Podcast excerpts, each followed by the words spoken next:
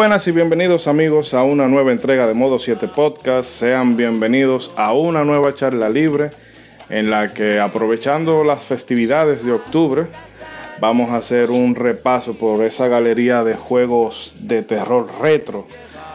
Y dada que esta faena no es para los débiles de corazón, me hago acompañar de mi equipo habitual, empezando por ese célebre personaje, amado por los buenos, temido por la cúpula del PLD, el Marajá de Capurtala, Ronzo. Ronzo, dígame a ver, ¿cómo está?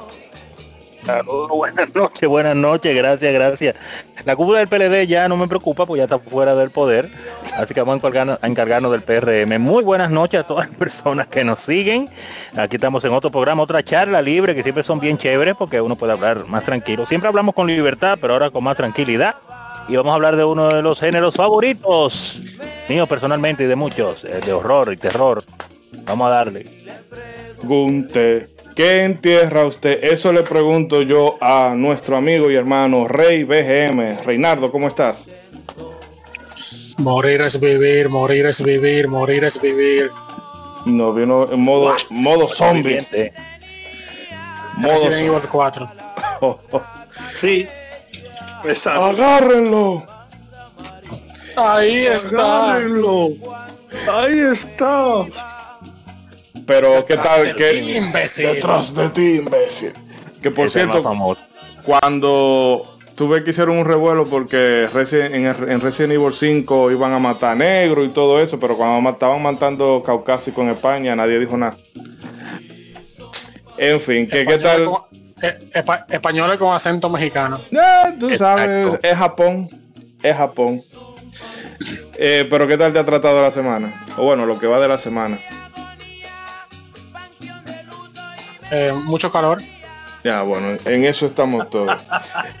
Hombre de pocas palabras, pero también eh, nos hacemos acompañar de nuestro psicoastrónomo certificado por la NASA, Edric 296. Edric, ¿cómo estás? ¿Hiciste un panteón un solo día? No, no, no, no, no pudimos. Estamos aquí preparándonos para esta charla de videoterror que vamos a tener, porque vamos a hablar de unos cuantos juegos que son terroríficamente malos y otros bastante memorables, porque este es un género que, contrario a lo que mucha gente piensa, eh, está desde allá atrás, desde los tiempos de 8 bits. Hay juegos de verdad que daban miedo.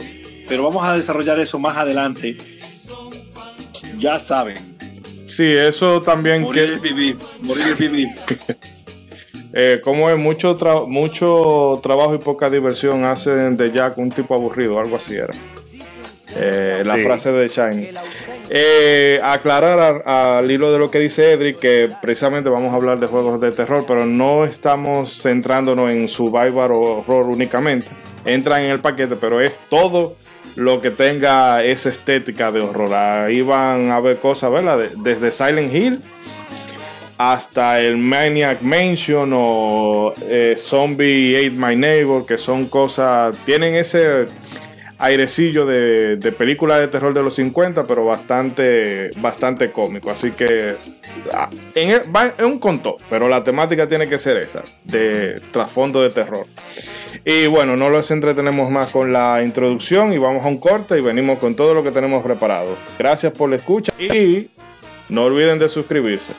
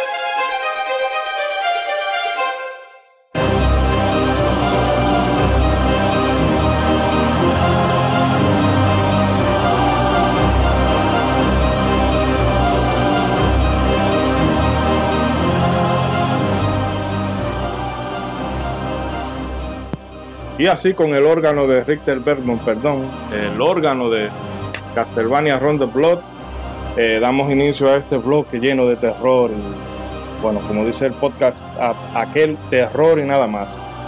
Eh, muchachos, vamos a empezar con lo más, lo más viejito. Eh, ¿qué, me, qué me pueden ir contando ustedes?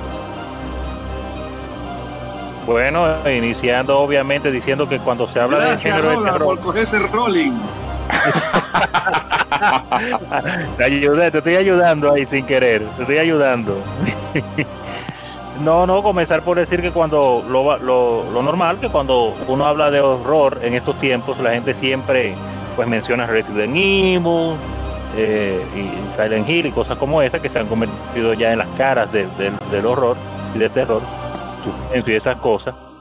Pero esos son juegos que, que comenzaron, dígame, en la generación de los 32 bits. Y obviamente que muchísimo antes de eso, ya había juegos de terror que aún no disfrutando de los beneficios de la tecnología de ya de los gráficos tridimensionales y el sonido de calidad CD, pues hacían su esfuerzo para para de, de una u otra manera transmitirte esa sensación eh, como se pudiera. Y eso comienza tan temprano como los 8 bits, increíblemente.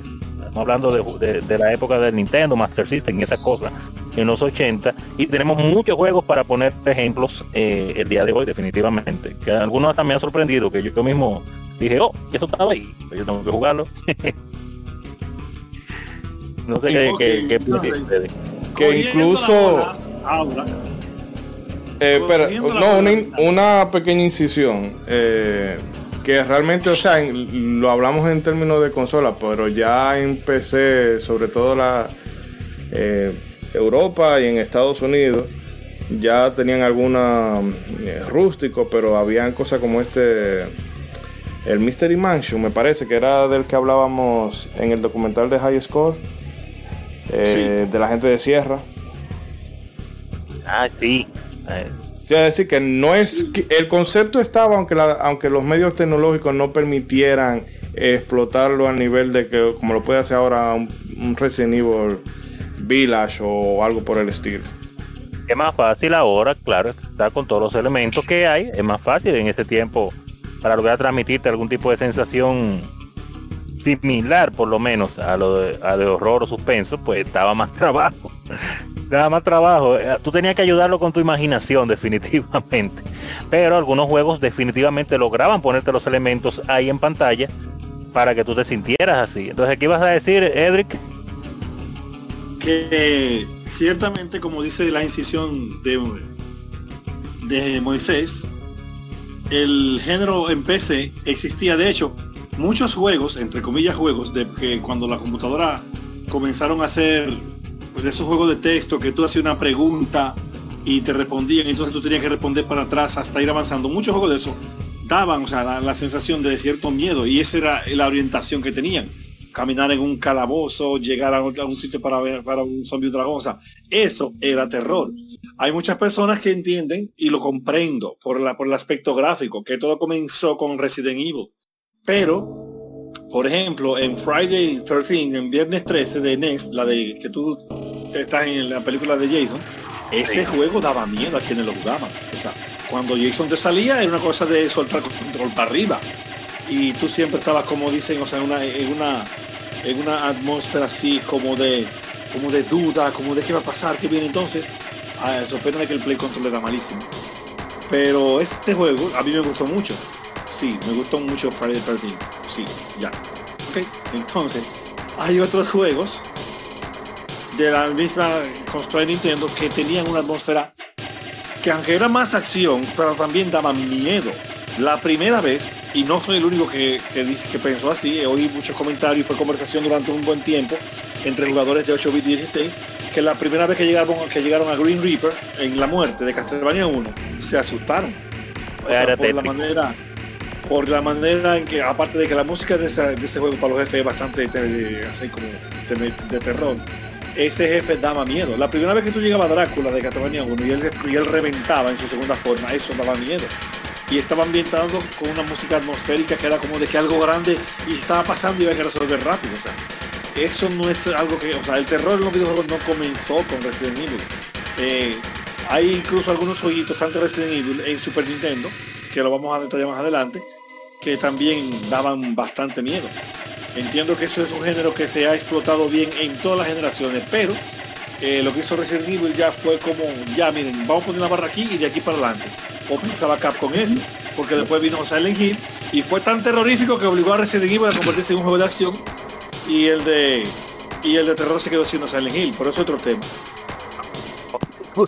También se ha discutido mucho, ¿no? Pero es verdad, es verdad.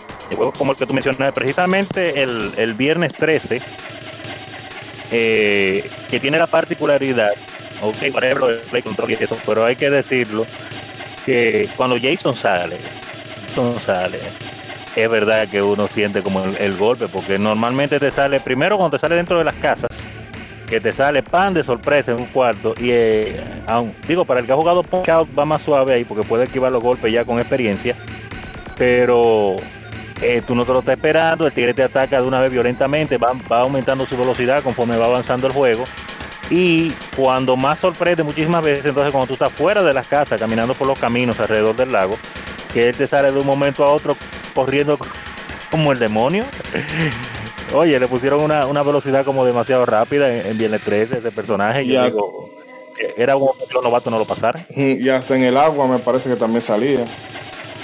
No, no recuerdo realmente, pero es No, posible. Pero digo que cuando sonaba esa, eh, eh, te daban la alerta de que estaba metido en una de las eh, de la casa de campaña, donde, o bueno, las cabañas donde estaban los niños. Y entonces que para más tétrico todavía, quizá en el momento uno no, no le puso mucha atención por el tema de que no dominaba el idioma en ese entonces. Pero cuando te dan game over, es que te ponen tú y tus amigos están muertos. Entonces, como, como para causarte ese shock. Que a un niño de, bueno, que, que entendiera el idioma con 7, 8 años lee eso. Y por lo menos algo de, de, de miedo le debe. Óyeme, tú, óyeme.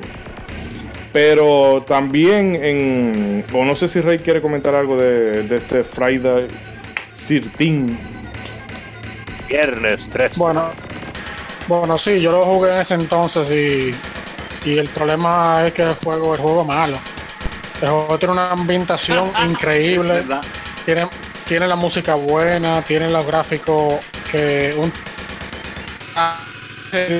como opresivo. Cuando tú entras al bosque, que es un laberinto, eh, o sea, si el juego hubiera tenido una mejor dirección de, a- de lo que tú tienes que hacer, de que el bosque no fuera un laberinto ilógico, porque es ilógico. Tú, en- tú entras por un, por un, tú sales por un camino y cuando tú vuelves y entras por el mismo camino, tú sales en otro lugar diferente, un, un disparate. Eh, si hubiera sido algo un poquito más lógico, yo creo que ese juego hubiera pasado a ser un clásico, porque la ambientación que tiene es increíble. El único otro juego que yo creo que tiene ese mismo tiene esa misma ambientación de los que yo he jugado es la Castlevania 2, que también tiene un estilo de gráfico como siempre, como muchos colores grises, muchos colores morados, púrpuras, eh, una música un poquito como opre- opresiva y deprimida, a pesar de que es muy buena la música, pero ah, como que usted es un mundo que te quiere matar. Eh, eso, eh, Castlevania desolación. 2 y- Sí, desolación, todo eso. Tú entras a un pueblo, el, último pueblo que tú llegas antes del castillo de Drácula es un, un pueblo desértico, un, Sí, todo es sí, gris. loco, verdad. sí, de verdad. Sí, de verdad, esa y Viernes 13 son los juegos que para mí tienen la mejor ambientación de, juego- de los juegos de Nintendo.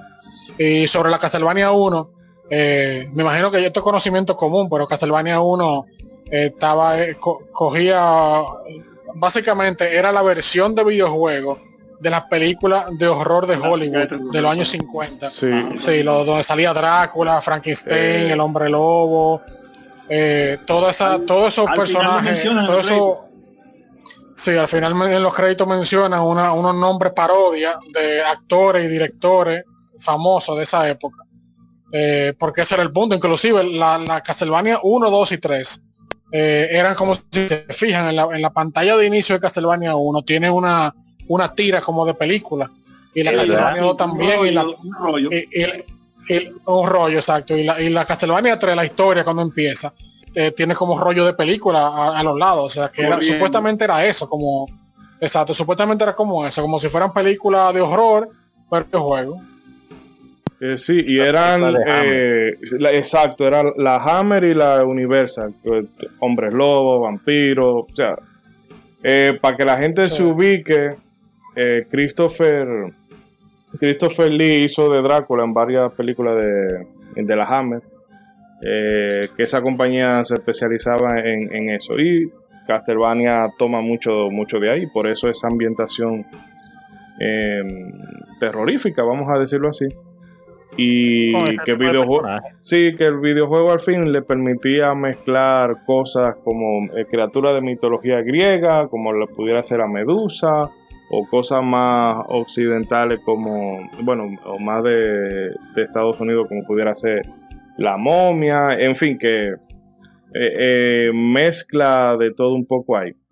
Pero ya que estamos también hablando de películas, yo no lo llegué a jugar, pero le pregunto a ustedes, los juegos de, o el juego de este de la pesadilla en la calle eh, que yo recuerdo haber De Freddy Krueger. Sí, que Freddy Krueger se transformaba con un reguero de cosas, cada una más extraña.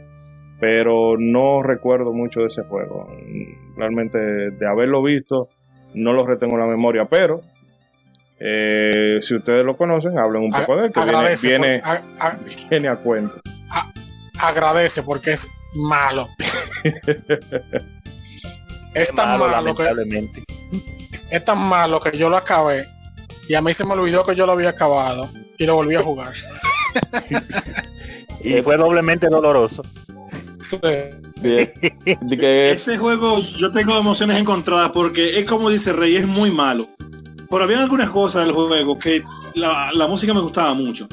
Y la manera en la que tú cambiabas los personajes que tenían, tú sabes. Pero ese juego sí es verdad que tenía un problema serio con el diseño de stage. Pero una cosa apoteósica.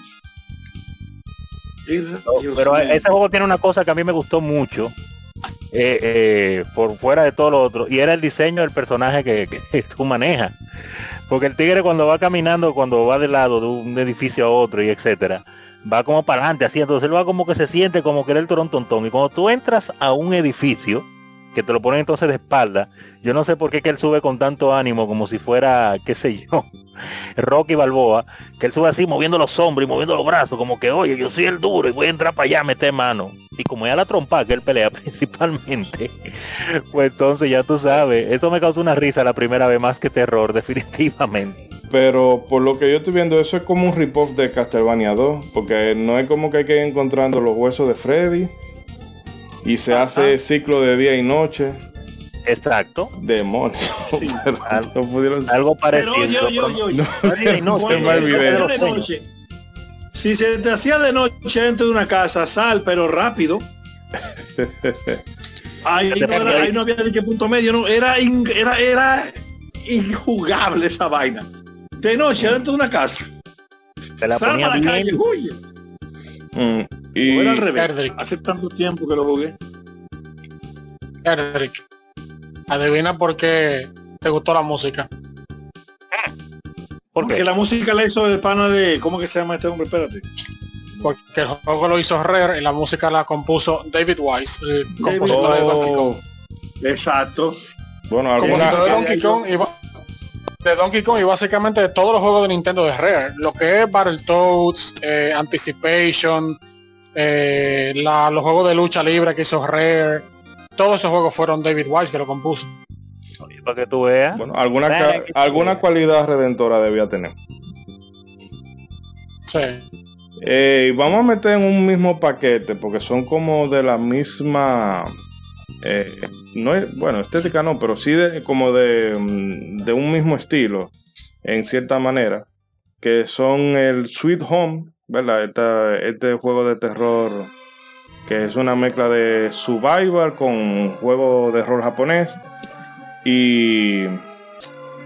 eh, eh, un poco se ve cómo se jugaban los Shin Megami Tensei antes. También está el Maniac Mansion, que no es un juego de terror, eh, no un juego de rol, pero también se desenvuelve en una mansión.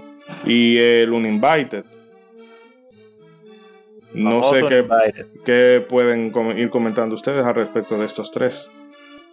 A mí un Invader me gustó mucho, pero pero como un es la de que tú investigas un asesinato, que es como la secuela espiritual de Shadowgate, pero a nivel de terror, Shadowgate sí, sí tengo buena- una Bueno, sí, sí. interesante con. Sería, ya que tú lo mencionas, Porque- vamos a meterlo todo.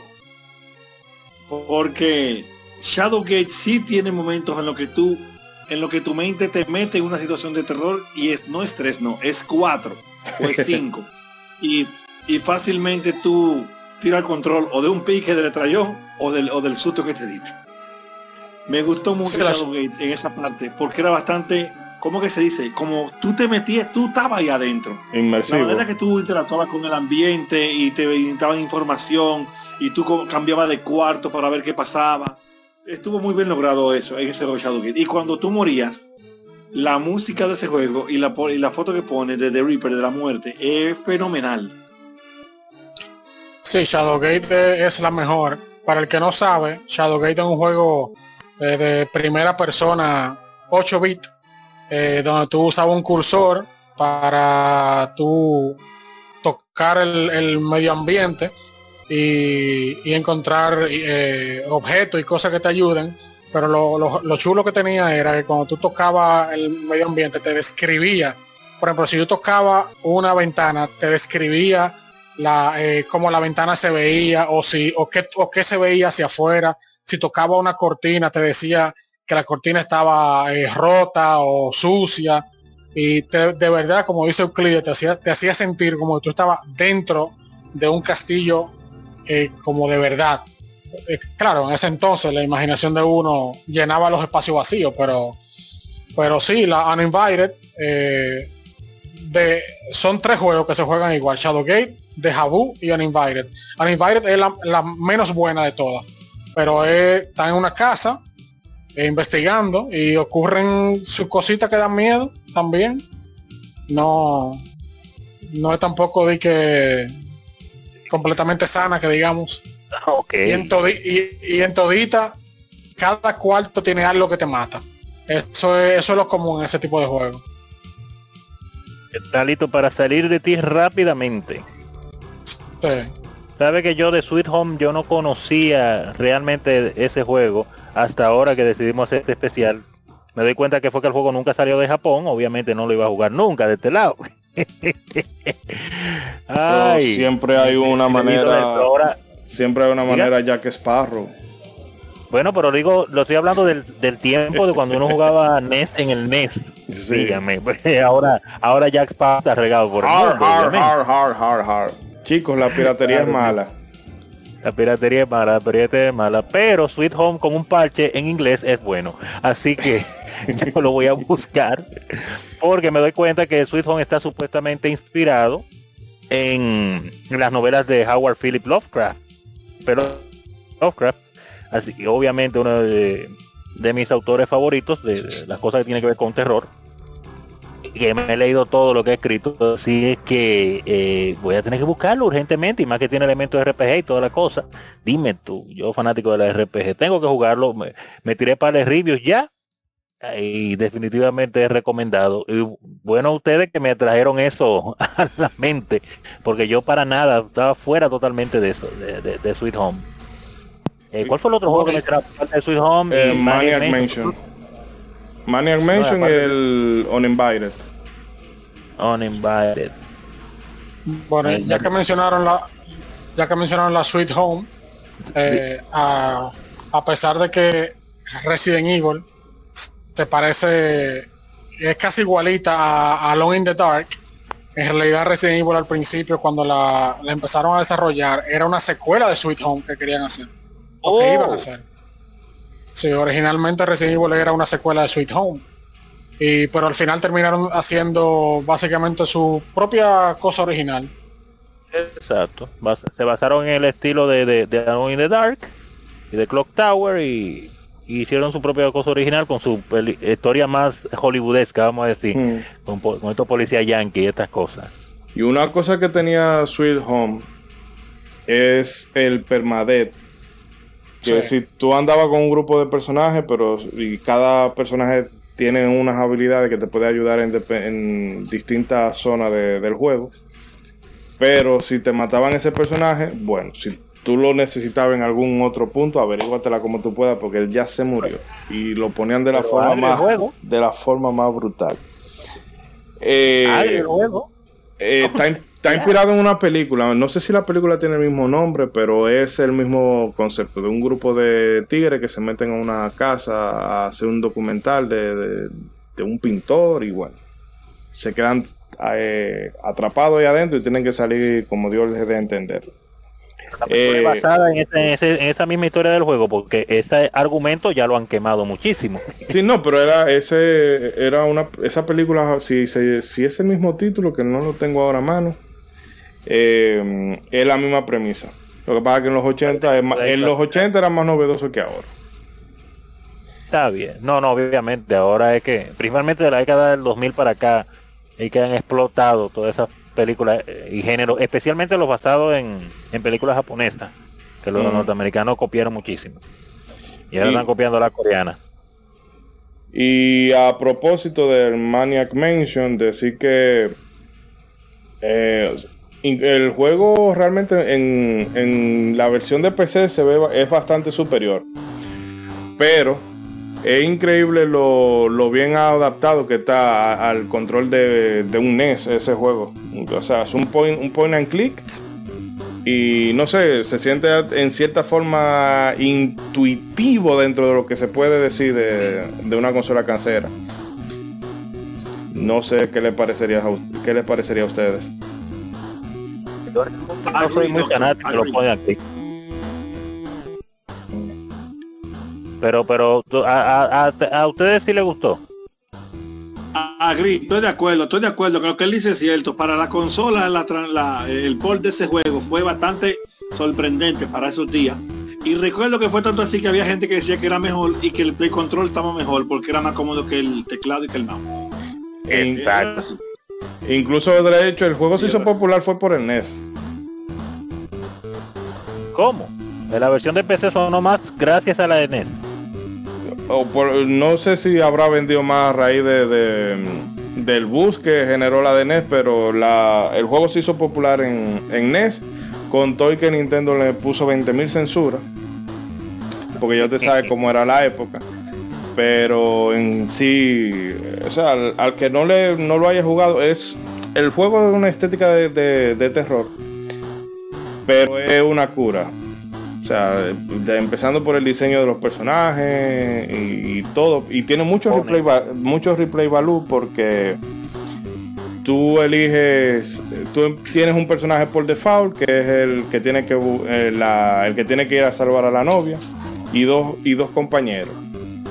Entonces tú puedes ir intercambiando eso en cada partida y hay uno que toca instrumentos musicales y eso te puede ayudar con ciertos puzzles y así con los otros. Para también. exacto, para hacer un juego de NES em, empaca mucho. Bueno, mira, yo no sé si Maniac Mansion cobró más renombre cuando salió en, en el, en el Nintendo. Pero considerando con el 1990, solamente la, gente un poquito genio era que tenían computadora para poder jugarla. Entonces el, resto de, la humanidad, el único lugar donde tal vez podría jugar Maniac Mansion era en Nintendo. Así que sí, yo podría decir que el juego adquirió más fama cuando salió en el Nintendo. Hay juegos que cuando salieron en el Nintendo fue que fue que cogieron fama, por ejemplo la, la, la Metal Gear, a pesar de la de Nintendo ser la peor versión, eh, esa es la que la gente conoce. La gente no, no conocía la- las originales que nada más salieron en Japón en computador. Bueno, en Europa también creo que salieron. Eso sí. MSX, sí. Que son muy buenas. Gráficamente Sí, son sí. muy áperas. Sí, sí, no, el gameplay es muy bueno también. Que el que juega la Metal Gear, el que juega la Metal Gear 2 original, eso es uno, la Metal Gear Solid es casi un remake de la Metal Gear 2 original. Exactamente. Exacto. Es tan buena que él lo que hizo cuando tuvo el 3D fue llevar el juego a 3D y ya. Sí. Lo pasó y ya. No es relajando, Ronald. Hay gente, me van a matar, me van a matar por este comentario, hermano, no lo voy a hacer. Tírala, Dilo, tírala, dilo, tírala, dilo, tírala, dilo, dilo, tírala. dilo, acá, ¿por qué? Y, y, y con de religión. Tiro. Tíralo, tíralo. Suelta el veneno. Como productor de, como productor de videojuegos, Hideo Kojima is overrated. Muy overrated. Demasiado diría yo, pero súper sobrevalorado. Eh, que él sería un tremendo director gente- de cine. No, no, no, el tigre. Hermano, es un tema para otro patrón. Eso es un tema para un podcast. Yo no voy a Sí. tirar, yo no voy a seguir. No voy a seguir. Lo siento por los Kojimistas, pero el- el- yo no me creo que Kojima fuera llegara a ser buen director de cine, porque el tipo, eh, eh, de- o sea, en el cine tú tienes que tener agilidad constante. Y Kojima lo que hace es que coge cosas de otra, de películas, eh, a veces no, no, no disfraza la inspiración, porque en Dead Stranding hay un tipo que se llama Die Hardman, o sea. y Die wow, Hardman. wow, eh, eh, mm. Entonces, yo sí, me gustan los juegos de, de Kojima, debo decirlo. Eh, el Phantom Pain que tiene su alta y su baja, pero a mí jugablemente me encanta. Y más ponerme con un sniper y empezar a, a- a limpiar una base de, de, de lejito como Reggie Miller. Pero eso, Eh. ah, que él sería un gran cineasta. No, el tigre demasiado reiterativo y le da demasiada larga a las cosas. Pero no es de eso que estamos hablando. Pero vamos a quedarnos con Konami. Y el Kid Drácula, que, ¿verdad? Esa, ya hemos hablado de los Castlevania, pero para que no se nos quede ese cabito suelto. No, no eh, podemos. Esa parodia, que una sinvergüencería, o sea, sinvergüencería eh, en el buen sentido de la palabra, por que es todo muy relajado, muy, muy charlatanesco. Gráfico bonito. Y que entonces el malo ahí es el Gálamo, que le coge el castillo a Drácula y bueno, lo pone a coger lucha.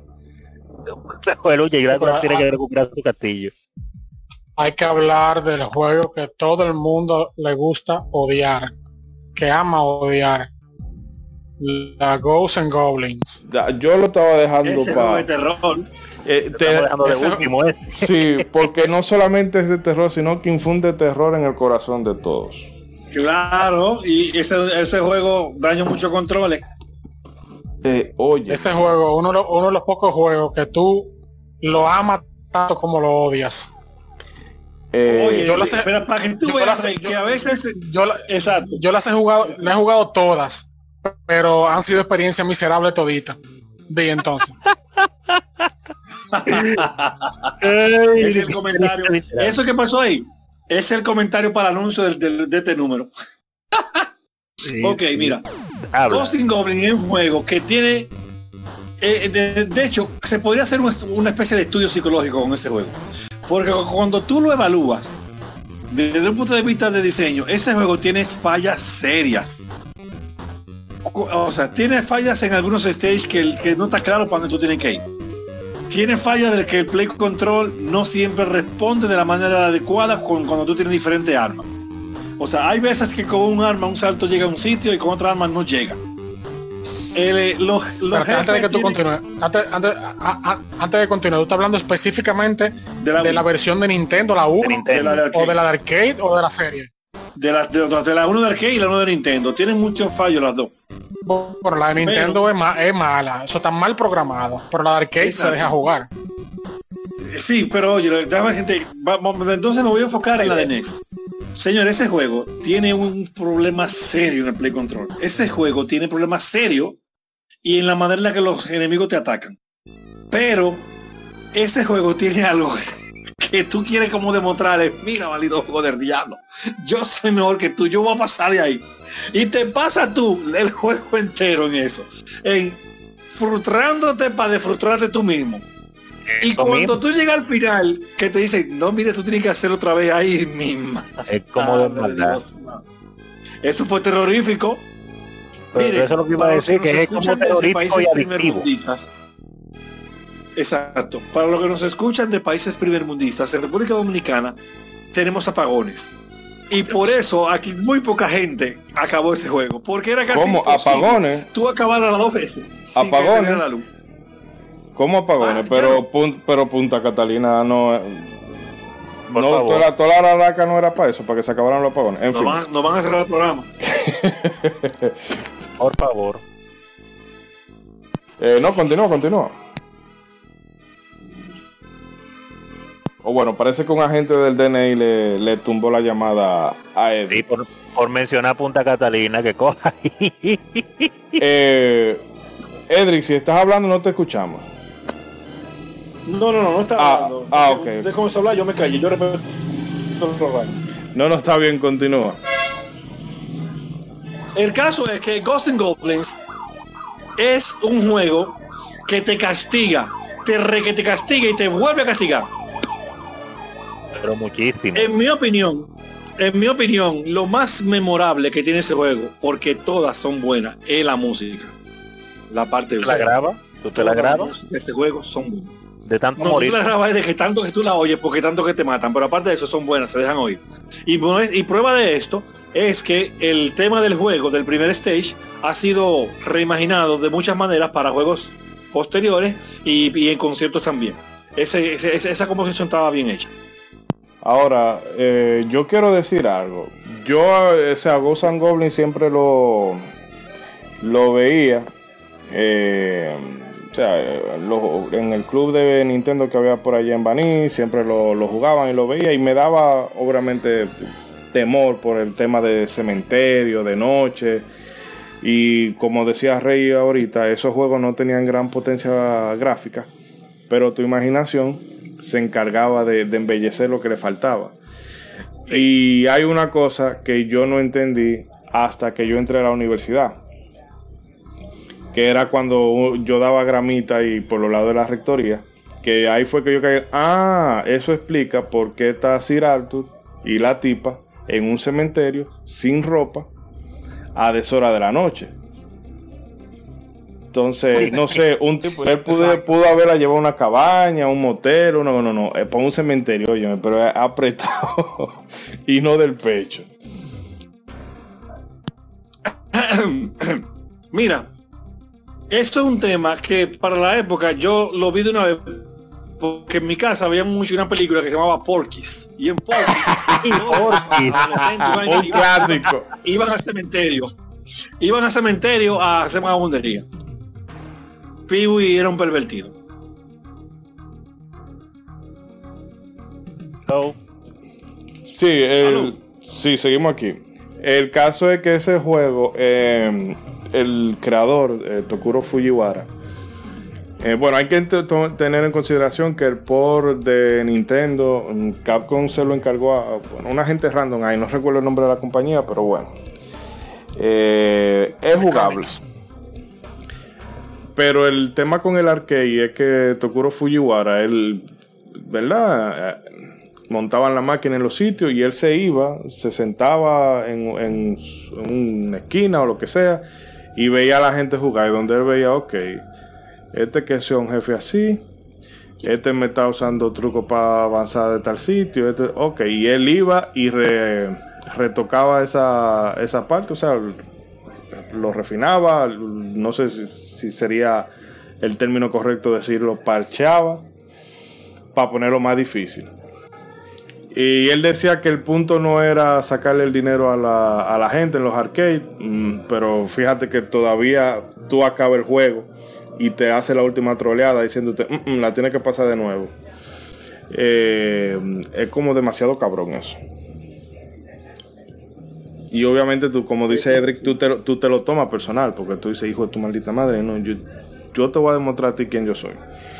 Y en el proceso rompía un par de controles cómodos. Oye, pero es que eso es demasiado. Porque si el juego fuera, tuviera una dificultad más o menos normal, yo no te digo que te ponga esa troleada, pero un juego tan incómodo, tan difícil y hecho con tanta maldad, y que cuando tú llegues al final te digan, dale la vuelta, que ahora que falta. No, no, Ahora- así no. ahora no recuerdo yo quizás Reinaldo me puede ayudar habían otros juegos en NES que tú tenías que jugarlo ah sí claro Zelda Zelda, Zelda claro. cambiaba, Zelda 1. Zelda cambiaba que la primera pero- vez, la segunda vez, pero habían otros que tú tenías que acabarla dos Pero- veces para ver el fin. No. No, pero eso, eso es diferente porque Zelda 1, eso es algo extra, un bono que tú lo haces y tú quieres.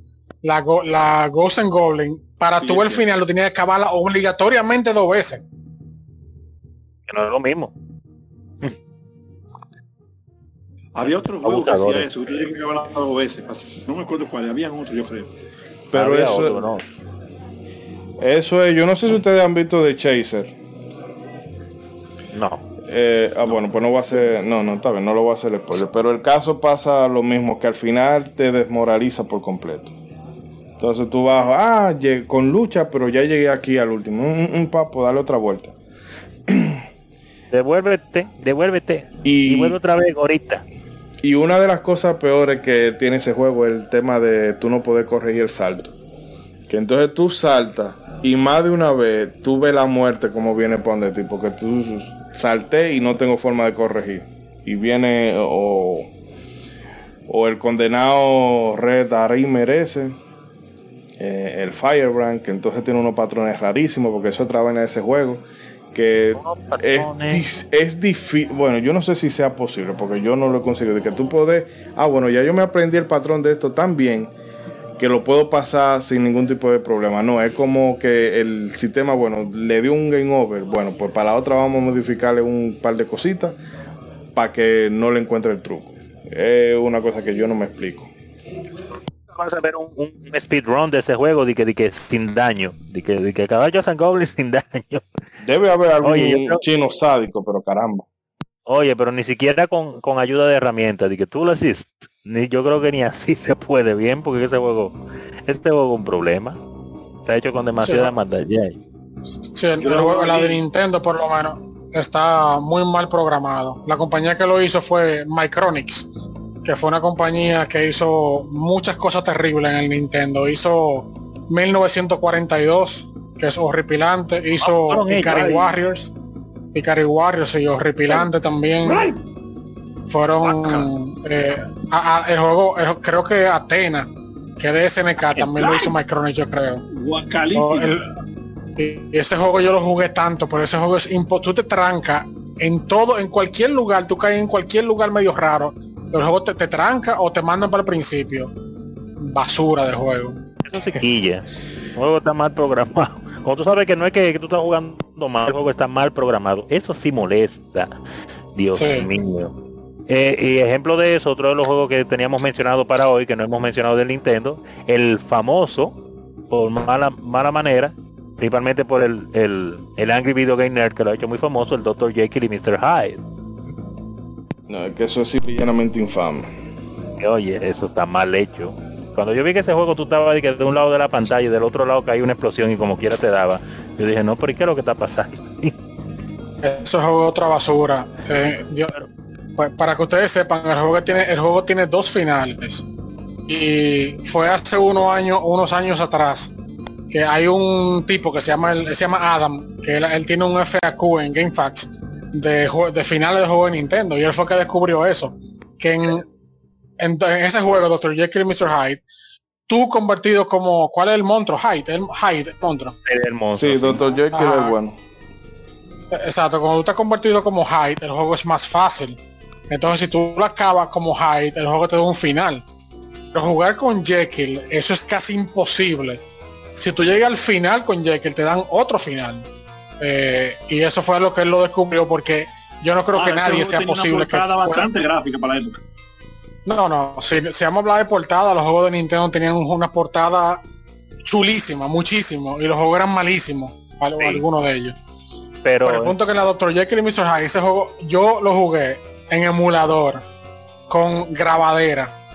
Y Y aún así. así yo tienes que grabar cada paso con jugando con Dr. Jekyll. Cada paso tenía que grabar. Porque ese juego sí es malo, los enemigos, el, el, el hitbox, todo es horrible ese juego. Mira, horrible. y para colmo de que acaba las dos veces, de que para que vea los dos finales. No, hombre, por favor. Mira, yo no sabía que tenía dos finales porque que yo nunca, yo abandoné. No, dije no. No, exacto, no, nadie, nadie le iba a acabar. Diga, con- si con Hyde es imposible acabar, imagínate con Jekyll, que yo creo que el tipo ni ataca, si, no, si mal no recuerdo. Yo recuerdo que yo conseguí ese cartucho, pero yo yo abandoné. Yo dije, no, no, yo no puedo estar jugando este clavo, poniéndome a coger lucha y estresándome. Es para divertirme o para yo sentirme retado, no para que me insulten. Disparate. Y, Yo abandoné. Bueno, y para ir saltando esta jodienda, el Zombie Nation. Dios mío, qué vaina más bizarra. Zombie Nation, Zombie Nation. El shooter Zombie de la. El shooter de la cabeza. pero súper La, bizarro. la cabeza que se coge, que se coge todos los tiros del juego. Todos los, todos los tiros que los enemigos tiran, la cabeza se lo chupa. Porque es casi el tamaño de la pantalla.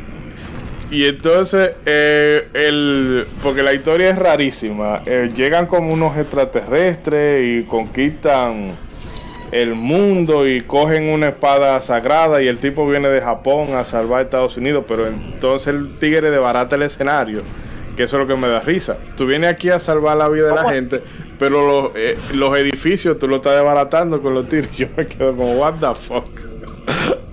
Pero como no es su país, no le importa. Pero una cosa súper bizarra. Como, como no es el país de él, no le importa. Él va de Japón a Estados Unidos, dice que a, a, a- salvar y a desbaratando todo. Qué charlatán. Ese juego yo me acuerdo ahora que de que lo vi, pero ese era, fue uno de los juegos que no me prestaron. A mí no me lo prestaron, Ese yo lo vi jugando. Era clavo, eso era un clavo. Pero clavazo. Te hicieron un favor. Sabes que tú uno siempre, a veces tú eras era el player y a veces tú eras el player 2, el que estaba al lado. Ay. Yo era el que estaba al lado en ese juego. Pero bueno. Eh, vamos a dejar un poquito esa cosita atrás y vamos a dar un salto ya para eh, los 16 bits. Em, Noferatu, vamos a empezar ¿verdad? con estos jueguitos que son sí, pero no tan, tan, como no sé, sí, pero no. Ese juego, ese juego lo que no es popular, pero este juego a mí me gustó mucho. No, será tú es chévere. Nosferatu es Sí, bien, Nosferatu es bien. Y, y da miedo y el play control es bueno. La música que es medio malita. La de los jefes bien. Pero la, y la la gráfica para la ambientación a mí me época. gusta. La ¿Sabes que lo- la época era algo revolucionario, todo digital. Chulo. Yo lo que los controles sí que no lo sentí como tan, tan responsive, como se suele decir. Pero... Es que el control se parece mucho a, a Príncipe de que Persia. Tú por memoria, por memoria lo va aprendiendo a hacer a, a voluntad, pero después tú lo pones que tú tienes allá arriba y abusa casi. A mí me gustó mucho ese juego. Y los jefes son chulos. La gráfica a mí me impresionaron bastante. Y, y todos las- los frames, obviamente estilo Príncipe de Persia, todos los frames que tiene el, los cuadros por segundo que tiene el, el personaje que tú manejas.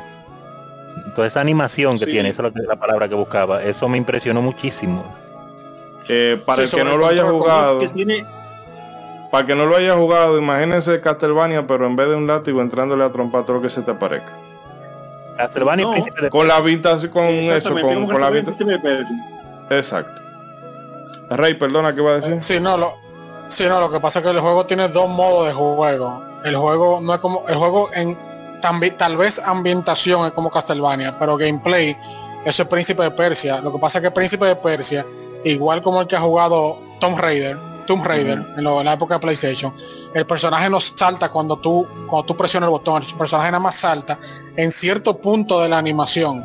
Eso suena un poquito como contraintuitivo, pero en realidad como el- lo como el- los niveles están diseñados, eh, le encaja. Y es el, el- el modo cuando tú te mueves, pero para pelear ya es algo diferente. Ya a eso Sí. responde ya cuando tú presionas el botón. Sale pero sí, el un, juego muy bueno, a mí me gustó mucho. Chévere. Siempre Sí. me acuerdo la primera escena cuando, cuando uno se fajó con el primer lobo porque me llamó la atención como lo bien que estaban los colores, que, que la luna sobresalía correctamente y eso se me grabó. Los otros jefes, ya no recuerdo, voy a tener que volverlo a jugar. No lo recuerdo bien, pero siempre me acuerdo de esa primera escena y, y cómo se veía la luna y esas cosas. Entonces eso, eso habla bien de un juego cuando te da, te deja esa impresión duradera. Sí. Nosferatu. Yo estaba Mm. buscando obviamente la Castlevania, pero no fue Castlevania, pero fue bueno. Otra cosa que también teníamos en esta en esta generación que era bueno este no es no es de terror eh, en sí o sea tiene muchas cosas de, de película de serie B y demás que es el Zombie Ate My Neighbor y, y su secuela Gold Patrol eh, que es un poquito menos menos afortunada pero para meterlo los dos en el mismo saco el Zombie Ate My Neighbor esa jugabilidad no, no caduca El juego gustó muchísimo, pero si tú supieras que yo entonces, yo Ese personalmente, juego por alguna mucha razón, gente. ¿Cómo? Zombie frustró a mucha gente. por lo largo, Porque ese juego tiene un error que a veces pasa, que al penúltimo jefe tú no lo matas. Demonio. Tiene la daña. ¿Cómo, ¿Cómo va a ser? Hay una cosa que, que sucede cuando tú combinas como algunos ítems que tienen que ver con la podadora, la sierra, que con la araña, el HP del jefe se vuelve como, como más grande que, que tú no lo puedes matar. Y tú tienes que empezar otra vez. O sea, el stage y no, y no hacer lo que hiciste. Nosotros nos dimos cuenta de esto en la comunidad de, de donde yo jugaba, porque el juego lo acabamos unas cuantas personas, porque era bien retador. Y habían veces que ese jefe aguantaba y aguantaba y aguantaba y no se moría. Y no moría. ¿Y qué es que lo que va a decir? Nos dimos cuenta que era un error que pasaba a veces. Pero fuera de eso, como nosotros nos dimos cuenta de esto, nosotros comenzamos a decirle a la gente que ese juego era difícil para retarlo, porque sabíamos que si, que si pasaba lo del error, se iban a frustrar y íbamos a quedar nosotros como pro. Anda al diablo. Entonces, ese juego tiene una música que me gusta mucho y de hecho una de las músicas que más me gusta de la consola de SNES, uno de los temas, perdón, está en ese juego que es el, el que aparece por primera vez en el stage de la pirámide. No recuerdo cómo que se llama. Ese tema es muy bueno. Y el play control de ese juego es envidiable. Ese juego, mire, si usted ha aprendido esos personajes bien, sin mucho esfuerzo, usted va a parecer papá Dios, porque a usted no le van a hacer nada. Pero para llegar a ese nivel hay que meterle ahora.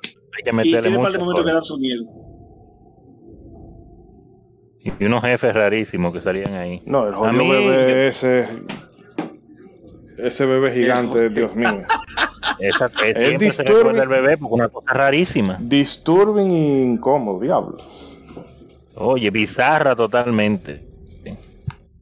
Bizarrísima. es bueno. Ese juego es bueno. Y la parte de a mí no me gustó, pero yo sé que es buena. No, la parte de no es buena. De verdad el gameplay lo cambiaron y no sé, como que no, no, no se sentía bien.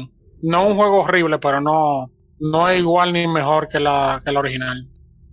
No sigue la línea de lo que uno estaba esperando después de haber jugado la original. Sí, no, no se siente bien, de verdad. Pero ese juego era retador. Yo me acuerdo que en los clubes a los que yo visitaba cuando estaba jovencito, había gente diario dándole ese juego todos los días, todos los días, todos los días, buscando la manera.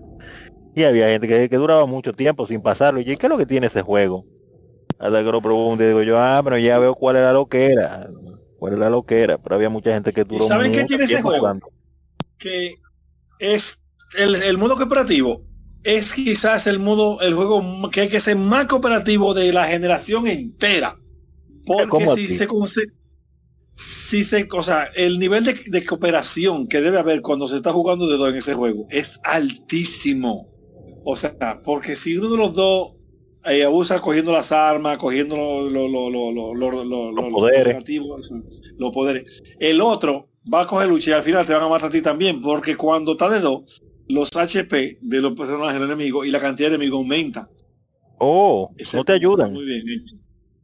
No, no, ese, juego- ese juego no perdona los errores. Zombies by Neighbors. Me mataron, me quitan tan alma. Dale y vamos para atrás. Me- mejor. No, No, es, no- no vamos a perder tiempo. eh, no perder tiempo, dale es como yo digo, esa, esa jugabilidad eh, no tiene fecha de vencimiento. Al principio ¿verdad? va a empezar como un paseo por el parque, pero poco a poco, ya los últimos niveles, eh, se me van a excusar lo mal que se puede escuchar la, la frase en, en estos tiempos, pero llega un punto que se vuelve para hombre. Sexista. Eh, ya, no van a hacer el podcast por eso ahorita, porque usted dijo eso. y hablando de. Y hablando de, de bueno, cosas así bizarras y random, el Splay, Splatterhouse. Ah, bro, sí me gusta ese juego, Dios mío. Yo, ese juego no, no tiene un eh, una jugabilidad así que tú digas, wow, eh, me descubrió algo nuevo o innovó.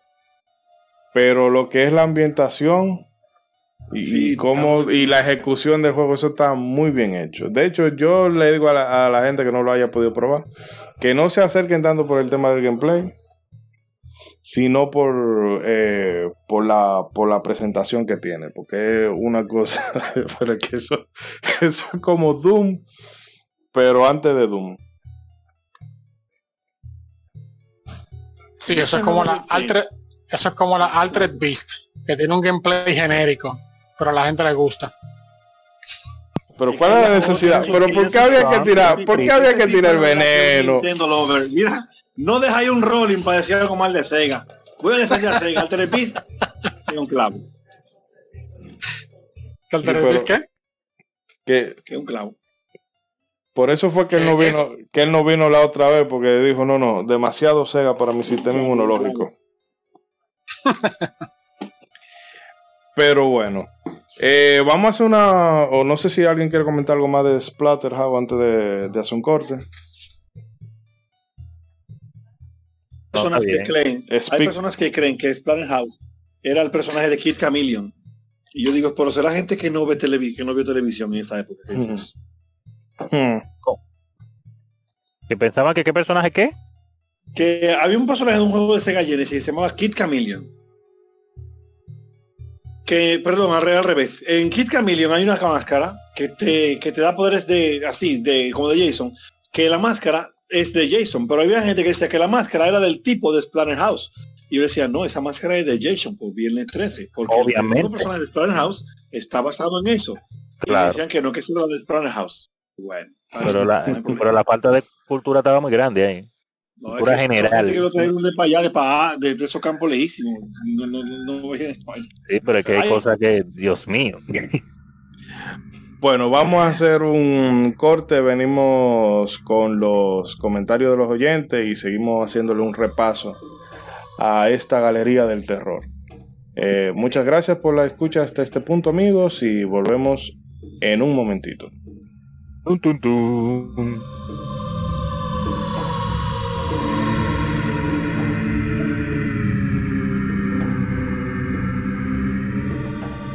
Me acordé de algo de Splatterhouse. Bueno, que hubiera sido bueno mencionar.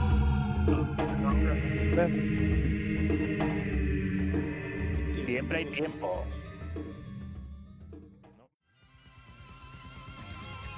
Somos Legión, somos gamers. Legión Gamer Podcast. El gaming nos une.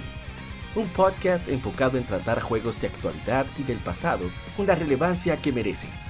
Puedes escucharnos en iBooks, Spotify, TuneIn y demás plataformas de podcast de tu preferencia buscando Legión Gamer Podcast.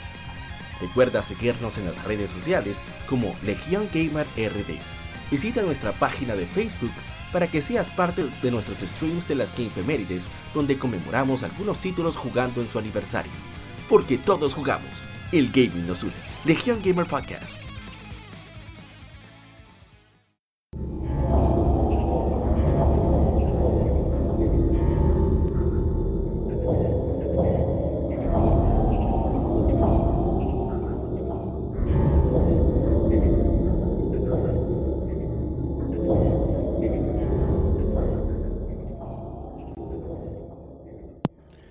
Y regresamos amigos, esta vez para darle más terror y pesadillas.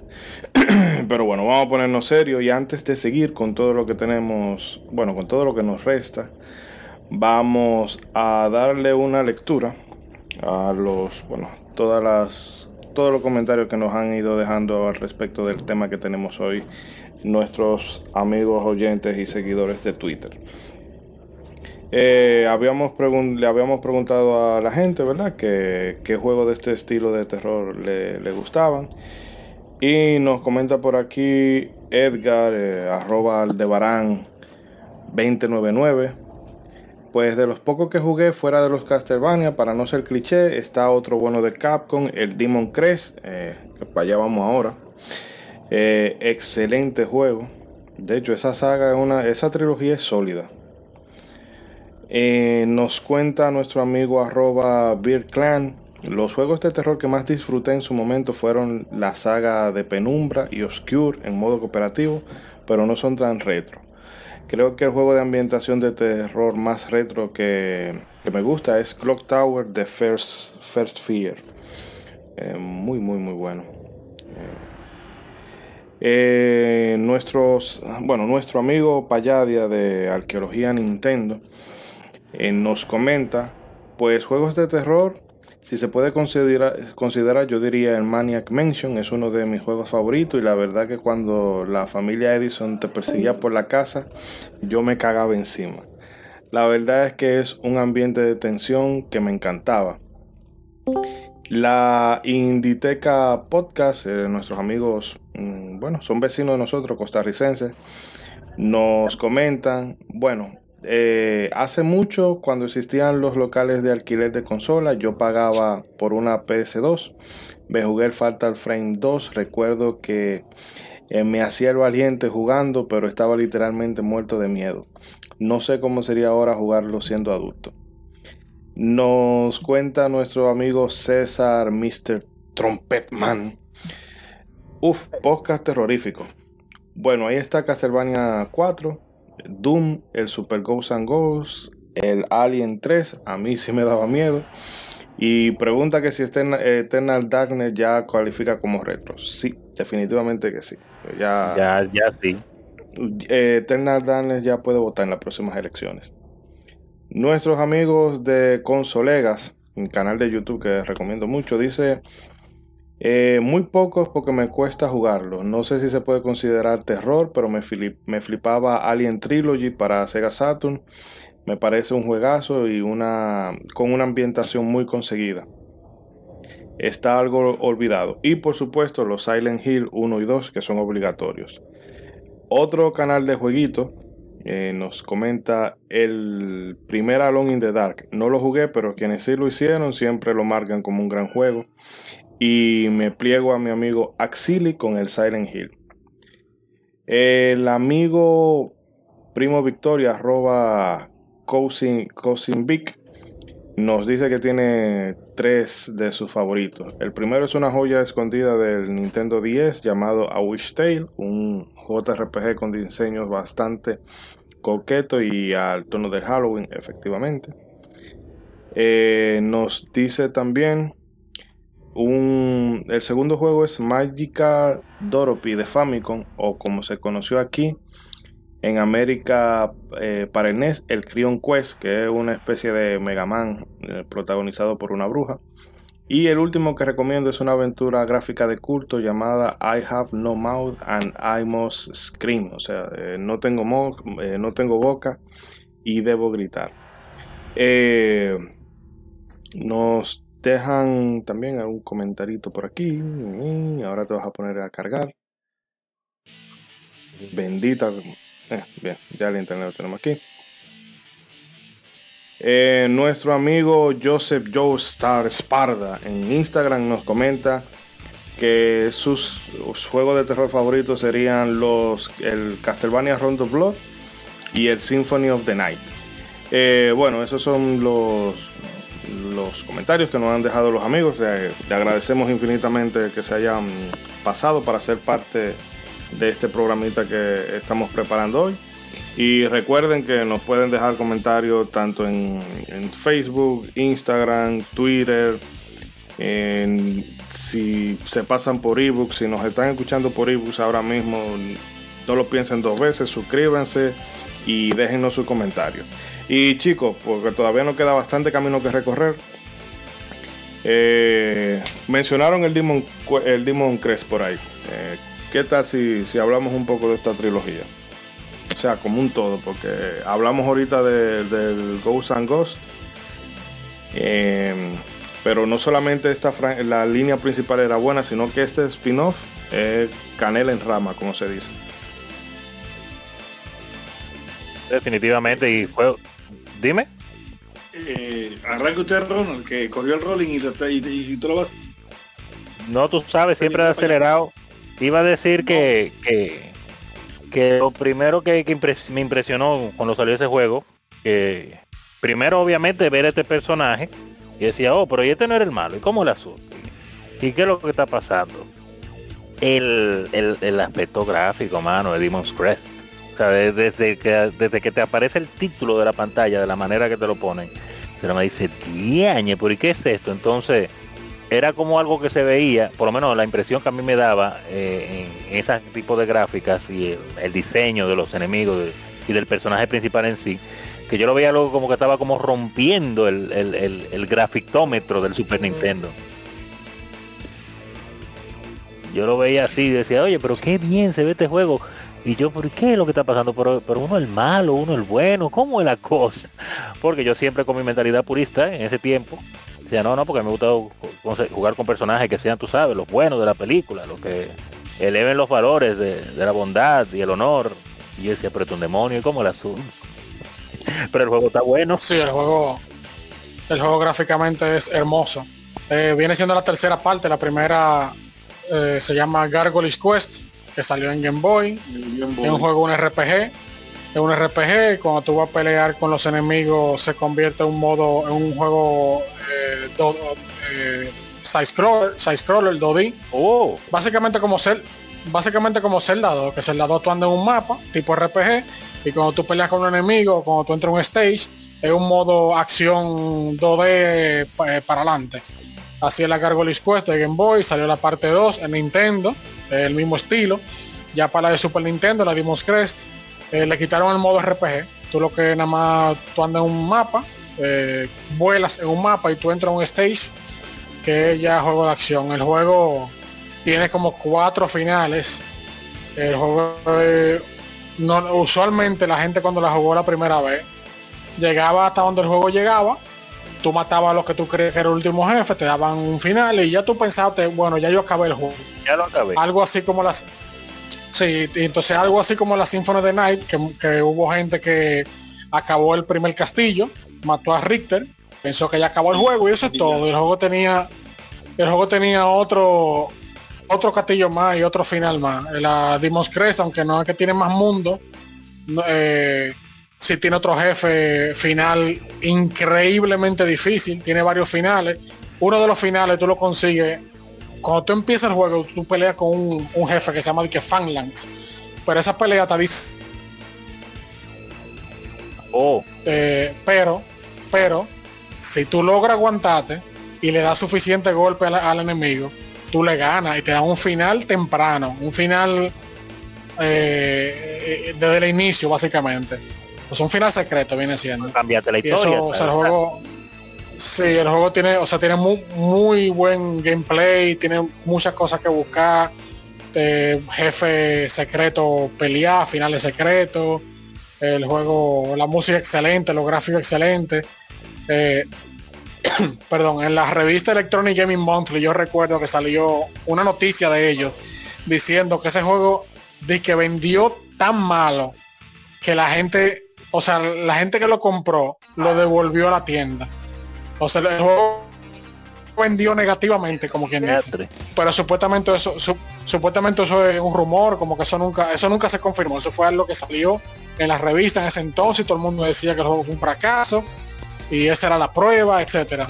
Eh, eh, no sabemos si es verdad, pero nunca volvió a salir otro juego, Es así que posible. parece que el juego no le fue muy bien. Habría que investigarlo, porque un juego tan bueno, caramba, tan impresionante, porque eso es lo que yo digo, que ese juego a mí me causó, me dejó así como wow, como, pero ¿y qué es esto? Pero como que, como que le ponen como, eso fue como también como como yo vi a Tracer 2 la primera vez, o sea, juegos que tuve que gráficamente y en sonido y esas cosas, como que la gente que se pusieron a hacerlo le dieron con amor, le dijeron, no, vamos a meterle power a esto.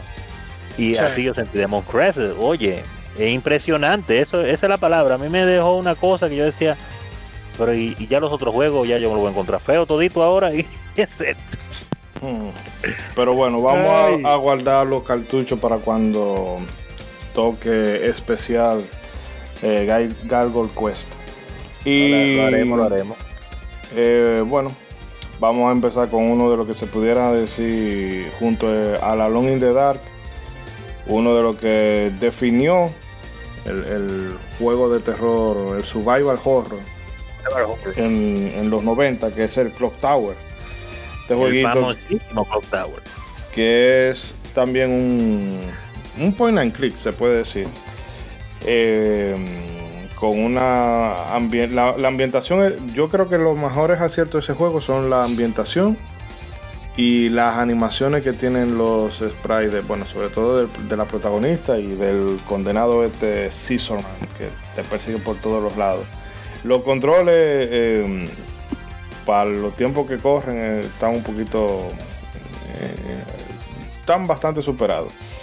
Pero realmente es una de las experiencias más únicas que se puede tener en Super Nintendo. Lamentando el caso se quedó en Japón como casi todas, o, no todas, sino como muchas cosas buenas. Y definitivamente es un juego que yo lo recomiendo si tú eres amante, amante de- del juego, perdón, del género del terror, eh, te la va a pasar bien. No sé qué tengan ustedes para opinar. En el caso mío, a mí siempre me chocó. Obviamente primero llegué a ver las otras versiones ya para consolas más avanzadas de Clock Tower. Pero después cuando me enteré de, de- de este juego, de que había estado primero en Super Nintendo, dije, wow, en Super, en Japón. Entonces busqué mucha información. Y, el juego yo me lo encontré impresionante, ya después cuando lo pude jugar finalmente, gracias a nuestros amigos Jack Sparrow y compañía. Me lo encontré muy chévere, me gustó cómo se veía la muchacha, pero a mí nunca, nunca me cayó bien el diseño del de Scissorman, del hombre de las tijeras. Yo sé, yo creo que esa es la idea, que uno se lo encuentra. Yo me lo encontraba como tan extraño y bizarro, un hombre chiquitico con esa tijera tan grande, que creo que esa era la idea realmente, que te, porque te podían poner un monstruo cualquiera, un Frankenstein, un hombre lobo raro. Pero te pusieron esta, esta cosita que lo que me hace pensar como una, una persona miserable con una mente muy retorcida. Eso es lo que me hace pensar al ver el hombre de la tijera saliendo y con esa tijera de poder césped tan gigante. Pero eh, cau- causó el impacto necesario porque entonces me hacía definitivamente yo como, como aberrarlo, como, como sentir aberración hacia él. Aparte de que me podía matar, entonces también había que huirle. Pero un juego impresionante definitivamente. Después cuando yo lo, cuando lo pude jugar finalmente, yo dije, wow, y eso estaba en súper, increíble. Pero los japoneses se quedaron con él. Son malvados. Digo, no sé Eh. si usted, alguno de ustedes también tuvo experiencia con Clock Tower, ya sea esta versión de Super Nintendo o alguna de las posteriores. Yo me quedé buscando el reloj. Ok.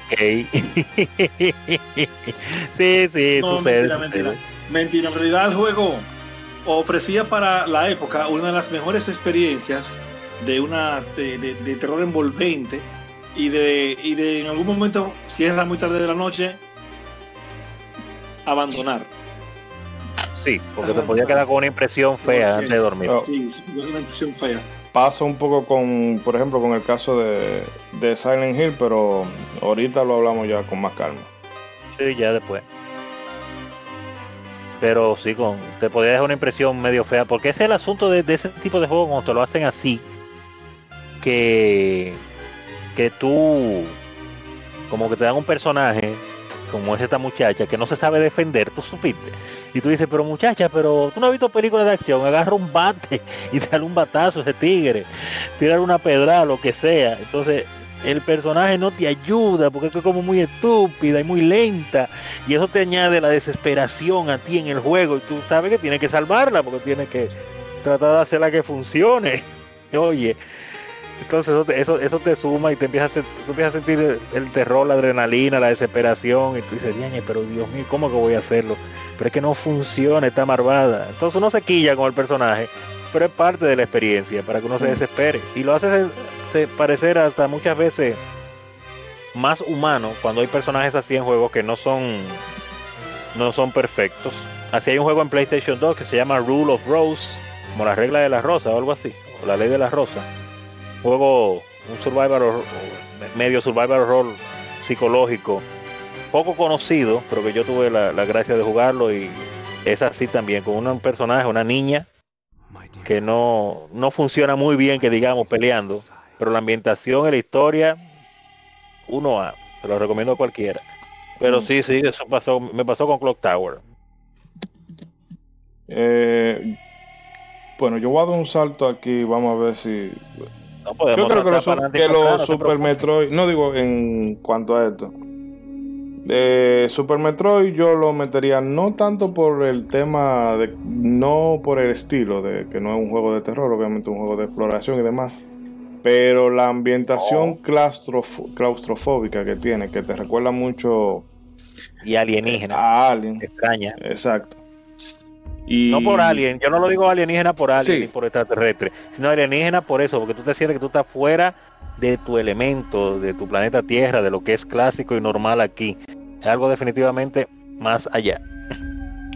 Eh, Definitivamente. Entonces tú estás en un, en un mundo que te es hostil y, y, Extraño. y solitario, porque tú no tienes ni siquiera una, como pasa en versiones, eh, por ejemplo en la Fusion, que tú tienes la supercomputadora que te va dando orientaciones y demás y puedes interactuar, pero aquí tú no interactúas con nadie. Tú estás Cosa que no me solo. gustó de la Fusion.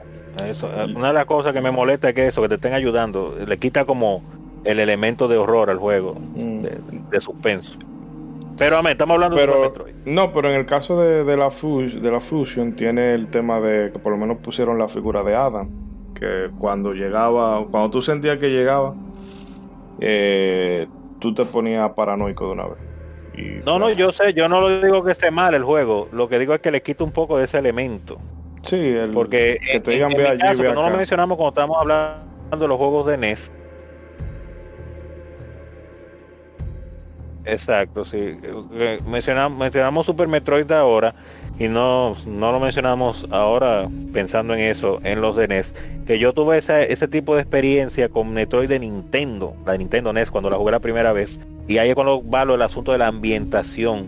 Cuando yo la primera vez puse ese cartucho de Metroid en Nintendo, solamente con el tipo de música que te suena en la pantalla del intro, y como aparece el intro y esa música, yo la dejé un rato sonar así. Hmm. Y ya yo con eso ya yo me iba ambientando, nada más por la tonada. Entonces cuando arranco el juego, y digo, ¿y dónde que yo estoy? ¿Qué es esto? Obviamente fanático de la ciencia ficción y del horror, me sentí como en casa. Pero a mí me gustó esa, esa sensación de un mundo extraño, que no siguiera como las reglas normales de arquitectura o de tipo de enemigo, y que no, que hubiera pocas cosas que parecieran normales del planeta Tierra. Así normal, sin exagerar, porque lo que tiene Metroid también es eso, que te lo pone extraño y diferente, pero no te lo exagera demasiado, por lo menos al principio. Para que no sea una cosa que tampoco te dé, vamos a decir, risa. Y entonces esos elementos eh, yo lo me causaron una impresión tan interesante en Nintendo. Y después cuando obviamente jugué la de Super, la perfección definitivamente de Metroid, Metroid 3, eh, pues obviamente ahí fue que yo quedé pero totalmente casado de por vida como muchas personas en el planeta. Hmm. Y, y eso ah, no, no es que digo que la Fusion y las demás estén mal, sino que ese elementico me, me molestaba un poco. Por eso me gustaron y, eh, saltando un poquito más adelante, pero, pero no yéndome muy lejos, las Prime. Las Metroid Prime, aunque no son 2D, por eso mucha gente no les gusta, pero las Prime rescatan un poco ese sentimiento de Que un poco, que un poco. bastante, vamos a decirlo así. Bastante, Oye, ese sentimiento de soledad y de... ¿Tú la jugaste con Metroid Prime 1? La 1, la 2 y la 3. La 3 me falta por terminarla, pero no la... la Metroid Prime bastante. 1. Metroid Prime 1 es Super Metroid en primera persona. Literal. Eso era lo que yo iba a decir, que lo que mucha gente en su momento cuando salió, de- tengo que cogerme este minuto aquí para decirlo otra vez, mucha gente, fanáticos a muerte de Metroid, nunca le dieron la oportunidad a Metroid Prime porque la vieron primera persona y una vez asumieron que eso iba a ser un juego estilo Doom, estilo Halo, eh, etcétera, etcétera, estilo Unreal. Pero cuando tú lo juegas, ese juego, para los que no lo hayan jugado todavía, cuando usted juega Metroid Metroid Prime, que Metroid. Exacto, usted se siente, es verdad que la perspectiva es de primera persona, pero usted está jugando una Metroid común y corriente, y la sensación es la misma, inclusive la movilidad, a pesar de ser primera persona. Cuando yo vi que yo podía dar eh, saltos y cosas, yo decía, daña, esto va a ser estilo Halo, los salticos que uno da, pero no, hasta los saltos se sienten un chin de Metroid. Y la sensación alienígena del mundo y como tú vas investigando todo, la soledad que tú tienes que descubriendo todo atento a ti, sin estar que, comunicando con nadie ni hablando con nadie. Oye, eso fue para mí épico. Entonces cuando yo lo jugué, ese juego me dio una galleta en la cara, pues yo tenía mis dudas. Yo decía, yo soy fan- era jugador y soy jugador de juegos de primera persona. Y yo decía, bueno, ya la dañaron Metroid, pero nada, vamos a jugar a ver qué tal. y me dio una galleta sin manos, solamente con su gameplay y con la sensación y los sonidos que tenía. Dije, no, fanático full. No acabé la 3 en su momento porque en el sitio que yo trabajaba eh, era que la tenía porque no tenía la consola para jugarla en ese momento, la parte 3.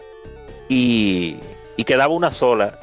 Y le di durísimo el juego, pero no la pude terminar antes que se vendiera. Y la cosa de la vida han hecho que no la vuelva a jugar, pero Metroid Prime, esa trilogía, excelente, mano, excelente. Y obviamente bajando otra vez porque estamos hablando de Super, eh, claro, Super Metroid, épico. Tanto la- el asunto de, de la experiencia cinemática que te muestra con cómo te presentan la historia al principio y cómo te la terminan, como el diseño y, y aunque como dicen, mencionaba Ishidori, el asunto de que no es un juego de terror per se, sino más bien de una aventura de ciencia ficción, pero oye, uno se asusta bastante en ciertas partes, principalmente cuando uno lo, la primera vez que uno lo jugó y cuando uno pasa por por ciertas escenas y áreas que hay unos enemigos que te, te matan muchísimas veces y tú te desesperas. Esos enemigos que te pegan, que te bajan todo el vital, tipo Metroid, ti- tipo los Metroids, que son, son la babosita esa. De Mm. qué pique yo cogía cuando se me pegaba uno de esos. Hmm. Úseme que estoy hablando mucho. No, eh, no sé si Edric o Rey quiere hacer algún apunte. Sí, que yo me lo cogí solo, hablen, hablen. Eh, No, Super Metroid tiene sus partes, sí, como que dan su... Ya cuando yo la jugué ya yo estaba más o menos adulto, así que a mí en realidad no me dio miedo, pero sí tenía sus partes, por ejemplo, el, inicio, el int. No, que te quedaban, te daban no miedo, pero suspenso. El inicio. Sí, el inicio en la, en la, en la estación científica esa, cuando tú vas, tú vas a buscar el Metroid al principio, después cuando tú llegas al planeta Cebes, que todo está apagado, misterioso, toda esa parte de así, como que te, te mantiene en suspenso. Cuando tú entras al, al área del mapa donde está el, el, el wrecked ship, el- el- la nave destrozada, Sí. que Sí. cuando tú entras está todo, está todo apagado, oscuro. Eh, también el, el- el- el jefe ese de- del área de lava, Norfair, que tú, tú tienes que tú tirarlo para lava y después él sale Sí, te de un- repente así. y te pega un susto Sí. porque tú crees que todavía, todavía. Y no es que ya, Sí. ya está acabado. No, y que tú pensabas esa que era ti que te iba a tirar en la lava. Sí. Pero sí es muy bueno. Ay, después de tantos años entonces como yo, porque yo en ese tiempo yo no me di cuenta cuando yo la jugué. Pero después de tantos años, ya, ya adulto, cuando me abrieron los ojos y me dijeron, oye, pero ese jefe que tú lo viste tan medio terrorífico, era el único, el único buen enemigo del juego, que tú no tenías ni siquiera que matarlo, el pobre muchacho. Es lo que estaba ahí tranquilo sin molestar a nadie. Y tú además, lo desgraciado, te metes donde él está y lo empuja para la lava y lo mata porque sí. Porque ese jefe en realidad no es malo, él no, él no es de la gru- del grupo de los piratas espaciales ni nada. Él está ahí, pum, tranquilo. Ah, mira, ese dato no lo tenía por ahí. Ah, usted no lo sabía. No, ese jefe no es parte de, de lo malo del juego. Es una criatura de ese planeta que está ahí tranquila, sin molestar a nadie. Uno es que va, Samu llegó se y se mete la llevó. él. No. se la llevó de de encuentro. No porque Samu no coge esa. Samu Vini, entró. Vini Vidi Vinci. Pero ese jefe, el pobrecito, ese era el único decente que había ahí. Y uno se lo lambió sin pensarlo dos veces. Hmm. Eh, Edric, no sé si quieres decir alguna cosa. De Super Metroid. Metroid. Super Metroid es uno de los juegos con la mejor atmósfera de tensión que se ha hecho jamás. Hmm. Es tanto así que para darle más carácter a esto, si se fijan, la animación de la respiración de Samus está hecha en modo 7. Vaya el nombre del podcast. Echa modo O 7. sea, como ella, como ella respira y el traje aumenta, o sea, es un efecto reducido del efecto de scaling. O sea, tú lo ves porque no se ve como los, como los cuadritos como que cambian de posición, no, sino que se reubican Ok. Oh. y se ve bastante natural por eso. Ahora que le estoy diciendo esto, vean cómo es cómo el proceso de respiración de ella en el traje. Metroid también tiene, en mi opinión, uno de los jefes que me dio más miedo la primera vez que yo peleé con ese pana y lo vencí. Por la escena de cuando él se consume en la lava y después el esqueleto te sigue atacando. Exacto. Eh, Sí. ¿Recuerdan cuál es, verdad? El de, Sí, el lo- de- De ese estábamos hablando. Estábamos hablando ahora mismo. de- ese mismo. De allí hizo el sonido igualito. Ajá. ese, ese.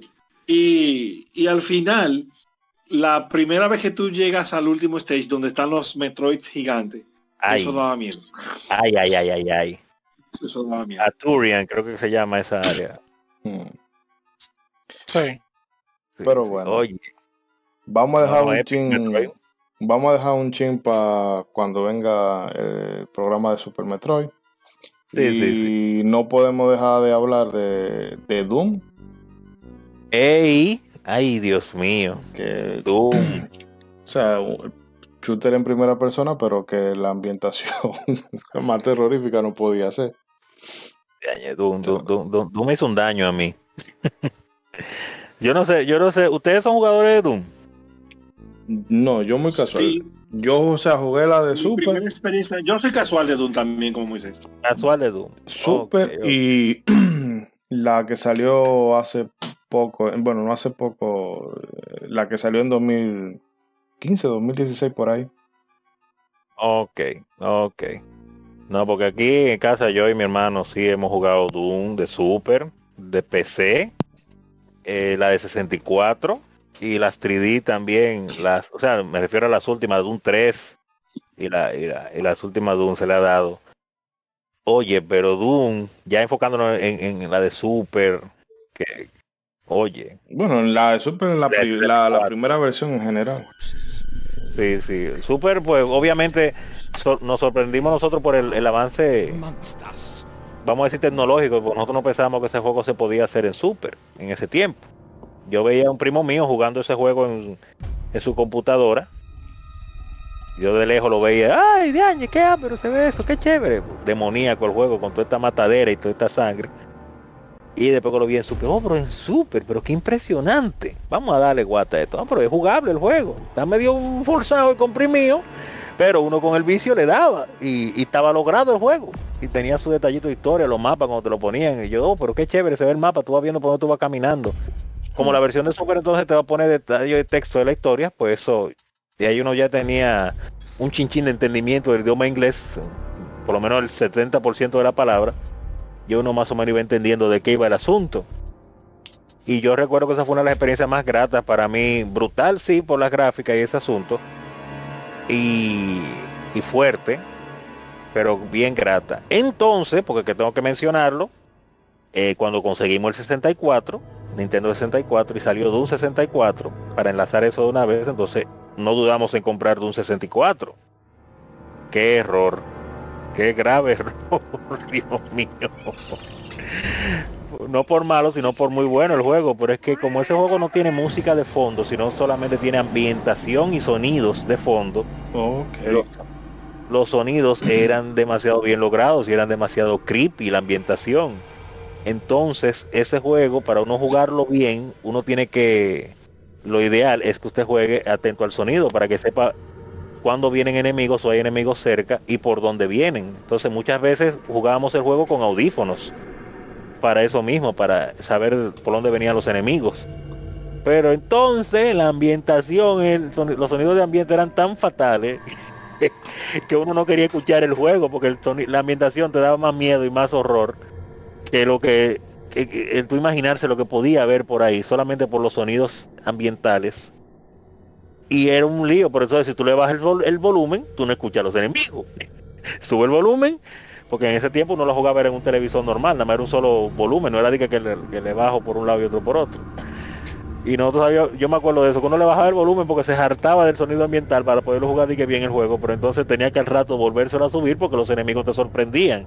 Diañe, qué lucha para acabar ese juego y cuántas pesadillas. Porque era que deja- me daba con un sentimiento que me daba pesadillas. Y hay unos escenarios donde hay unos bebés llorando que se escuchan en el fondo a lo lejos así. Literalmente unos bebés muy bien logrados. Que eso me hizo varias veces yo apagar la consola. Yo decía, no, yo no voy a seguir jugando porque yo no me podía dormir con eso en la cabeza de esos sonidos de esos bebés llorando. Ay, no. no, con Doom. Y yo después la jugué en PC también. Y después jugamos las otras 3D también, Doom. Pero obviamente eh, la primera experiencia fue la de Super Nintendo. Que algunos la criticaron por, el, por el, la cantidad de cuadros por segundo que mostraba. Pero para hacer Super Nintendo yo me la encontré excesivamente bien logrado el juego. Tanto por el juego en sí como estaba ahí. Creo que estaba completo. Sí, tenía, tenía inclusive más enemigos que las versiones de 32X y todas esas cosas, después me enteré. Y aparte que te ponía los detalles de la historia y todo eso. O sea, excelente, excelente. Yo me lo hago hace muchísimo, la de Super. Muchísimo. La de 64 le ganó, no tanto por la gráfica, sino por la ambientación de sonido. Pero sin embargo, las músicas eh, de la de Super, de la versión de Doom normal, a mí me encantan esa música. Yo me la gozo y, no la bailo porque no es merengue. Pero viva Doom, viva Doom. Definitivamente sí, a pesar, de, a pesar de ser un juego principalmente de acción, me metió terror. cuando usted le sale el Cyberdemon la primera vez, cuando usted lo conoce y le dice, hola, soy yo, que lo conocí en Super Nintendo, usted corre porque corre. Los Cacodemon también me, me encontraba como, como repulsivos totalmente. Y ni hablar de la araña esa. Pero amén, esos son otros cuentos para algún día de un especial. Hmm. Eh, Rey o Edric, si quieren comentar algo respecto a Doom. Bueno, Eh. yo tengo... Ah, eh, perdón, Reinaldo, cedo, cedo, que ini- inicia tú. Bueno, lo mío es rápido. Yo, yo no soy muy fan de Doom. Yo en realidad, yo sabía lo que era Doom, pero yo vine a jugar Doom por primera vez con el Super Nintendo. Yo jugué la de 64, pero yo nunca he sido fan fanático de los juegos de primera persona. A mí nunca, como que nunca me llamó la atención. De nuevo, ya yo era adulto cuando salió Doom. Como que no, te, te no me dio miedo. O sea, yo nunca he sido muy fanático de la violencia en primer lugar. Ok. Eh, o sea, saber de que todo es, sa- sa- sangriento, que un monstruo descuartizado, todo eso a, mí eso, a mí eso no me llama. Entonces, combinado con que ya yo era adulto, que no me daba miedo el juego, eh, los juegos de primera persona no me interesan mucho, yo soy más fanático de las RPG. Eh, entonces nada, yo Doom para mí no nunca nunca significó nada. está para bien, mí. está. Bien. Porque para eso, por eso es que hay muchos géneros, para que todo el mundo tenga lo suyo. Hmm. y en el Claro. caso de Edric, Bueno, a mí me gustó mucho Doom cuando la jugué en en Atari Jaguar, pero la odié al mismo tiempo Oh, ¿y por qué? porque la tiraron sin música y, fue el primer videojuego y fue el primer videojuego que yo recuerde que yo que vino sin música, sí, de, por defecto. y la música era es algo importante para mí en la experiencia y por eso yo lo disfruté mucho menos pero sí el juego tenía aspectos que trabajaban mucho con tu mente y con la percepción popular del terror del miedo al infierno de los demonios entonces Sí. este en República Dominicana un país prácticamente pentecostal todo el que jugó Doom cogió su susto feo porque Sí. estaba jugando y viendo a la gente del diablo eso eso de ese juego fue bastante bastante fuerte, pero más que esto, la manera en la que Doom aprovechaba el motor gráfico, principalmente los colores rojos, es increíble. Ellos lo pusieron a Valesi. O sea, fue un comentario como, ¿por qué? O sea, todos tienen buenos detalles, pero ellos se enfocaron tanto en los detalles de las explosiones, de las sangre en el piso, de, de las mutilaciones, que tú dices, concho, pero se le fue la memoria en eso. Sí, a- Doom a- tiene su faltaba en otra momento, cosa, tiene pero su no. hmm, Pero, como estamos hablando de Doom, la nueva, la- la- el remake de que, que hay ahora, sí, la, la Doom remake. Eso sí es, como dicen aquí, eso sí es crema, crema, hermano. Eso Pero una cosa del otro mundo eso, quien no lo haya intentado que lo haga. Y quien no haya tenido una experiencia con Doom, esa es la mejor para empezar. Sí, definitivamente. Lo, lo han hecho bastante bien con con esa nueva- ese reboot, por decirlo así. No, y, Eh, y el estatus que han puesto al, al, al protagonista, que lo volvieron eh, en estas últimas tours, lo han vuelto un guerrero legendario para, para que la historia pues tenga sentido, vamos a decir, en todas las otras Doom. Pero me gustó porque lo pusieron al, al nivel del Master Chief ahí. Guerrero legendario.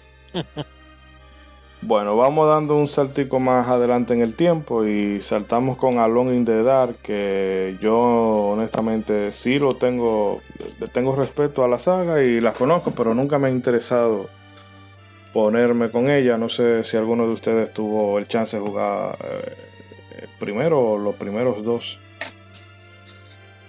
Los primeros dos, mm, los que salieron para PC, yo no lo, no lo llegué a conocer, no. Yo llegué a conocer esa saga cuando salió para PlayStation 1. Mm.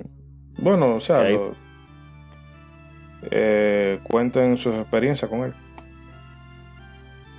Bueno, Yo, yo Dale, he Rey, jugado, la, sí, la, la Alone in the Dark, la primera, la original. Se ve como Resident Evil, pero es bien rústica. Sí, Eh, sí, muy rústico. Sí, de- después, la única que yo recuerdo que jugué un chin fue la Alone in the Dark que salió en la época de, PlayStation 2 y Wii. eh, que el juego lo criticaron muchísimo. Yo no, nada más lo jugué, jugué muy poco. En realidad yo no, tengo mucha experiencia con esa saga. Con Alone in the Dark yo la llegué, la comencé a jugar fue ahí. Después fue que me enteré que había otras versiones que habían salido antes, inclusive de Resident Evil. Entonces cuando la vi dije, oh, pero que fue que de Resident Evil copiaron de Alone in the Dark, pues. Cuando lo vi después. Pero en su, en su inicio yo la vi después. Que la jugué. Me, me impresionó mucho el aspecto gráfico, el asunto como siempre del juego de las luces. Porque como el juego tiene que ver con ese asunto de la oscuridad y de tú alumbrar los enemigos, para mí me llamó mucho la atención eso, el, el aspecto del diseño del protagonista me gustó mucho. Y como en ese tiempo estábamos en fiebre entonces de, de juegos de survival horror, que estaban saliendo muchos, muchísimos clavos, sí, porque PlayStation salían como 100 juegos mensuales. Y de esos 100 usted jugaba 10 o 5, que eran lo que se podían jugar. En las revistas en esos tiempos tenían material de sobra para hacer review.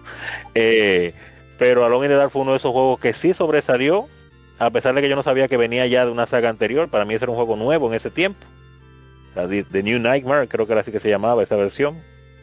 Y a mí me gustó mucho, yo lo recuerdo, lo recuerdo bien ese juego.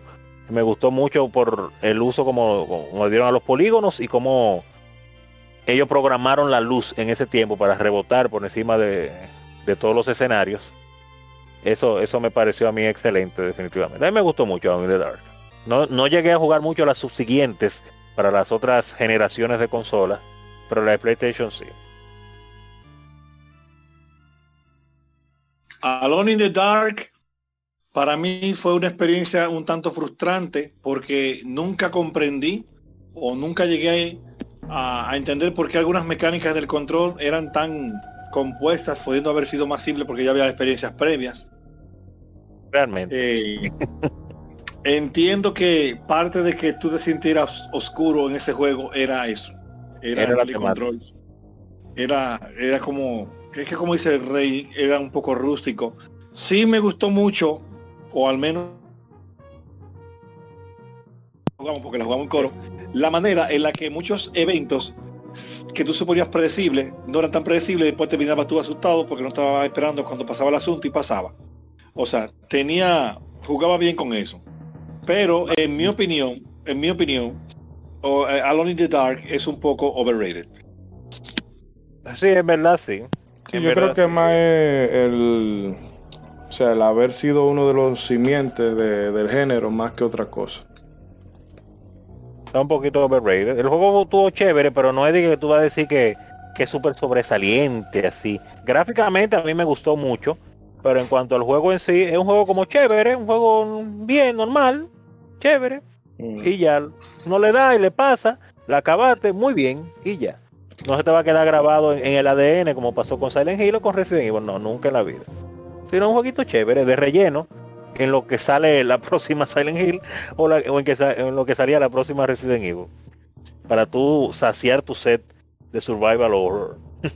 Y bueno, siguiendo con, con el listado que hay por aquí, vamos a meter este paquete. eh, el D, el Enemy 0 y el D2 o D2.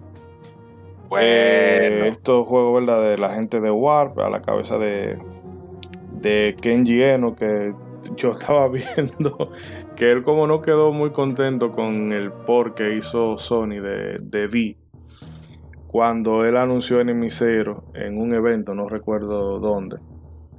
eh, sale, ¿verdad? El trailer del juego y pone el, el logo de, del PlayStation. Pero entonces se- ese logo se transforma en el de Sega Saturno. Como diciendo, voy, voy a salir a la en Sega y no quiero saber de ustedes. Se pueden cuidar, se llama eso. Lo voy a hacer a mi manera. Pero en general, digo, como aunque son juegos de son juegos diferentes cada uno, pero como salen de la misma mente maestra, a ver qué pueden comentar ustedes de estos tres. Eh, D, Enemy Zero y el D2. Bueno, en mi caso yo la di, la llegué a jugar, pero muy poco, la verdad. Muy poco. Eh, la Enemy Zero. Que la di no me acuerdo en qué consola fue que yo la llegué a poner a mano. Pero la Enemy Zero, pues obviamente en Saturno. eh, fue impresionante porque fue, no sé si es el único juego o uno de los pocos, poquísimos juegos que llevan cuatro CD. Enemy Zero. Entonces yo vi esto, un juego de 4 CD, como de terror, déjame ver qué es lo que es esto. Vamos a ver, el, el hermano mío lo consiguió. Vamos a jugar este juego, obviamente con la fiebre del survival horror. Y al ver la protagonista, digo, pero esta es la misma tipa del otro juego, pero cuando uno entra se da cuenta que el juego no es lo mismo. Los juegos de D y D2 y Enemy Zero comparten la misma mujer rubia como protagonista, que no me acuerdo el nombre ahora, Eh, pero Laura, Laura, Laura, como dicen ellos, en acento yankee. Pero, pero las historias son tan totalmente no relacionadas. Y en el caso de Enemy Zero, esa fue una de las mejores experiencias que yo he tenido con un juego de horror.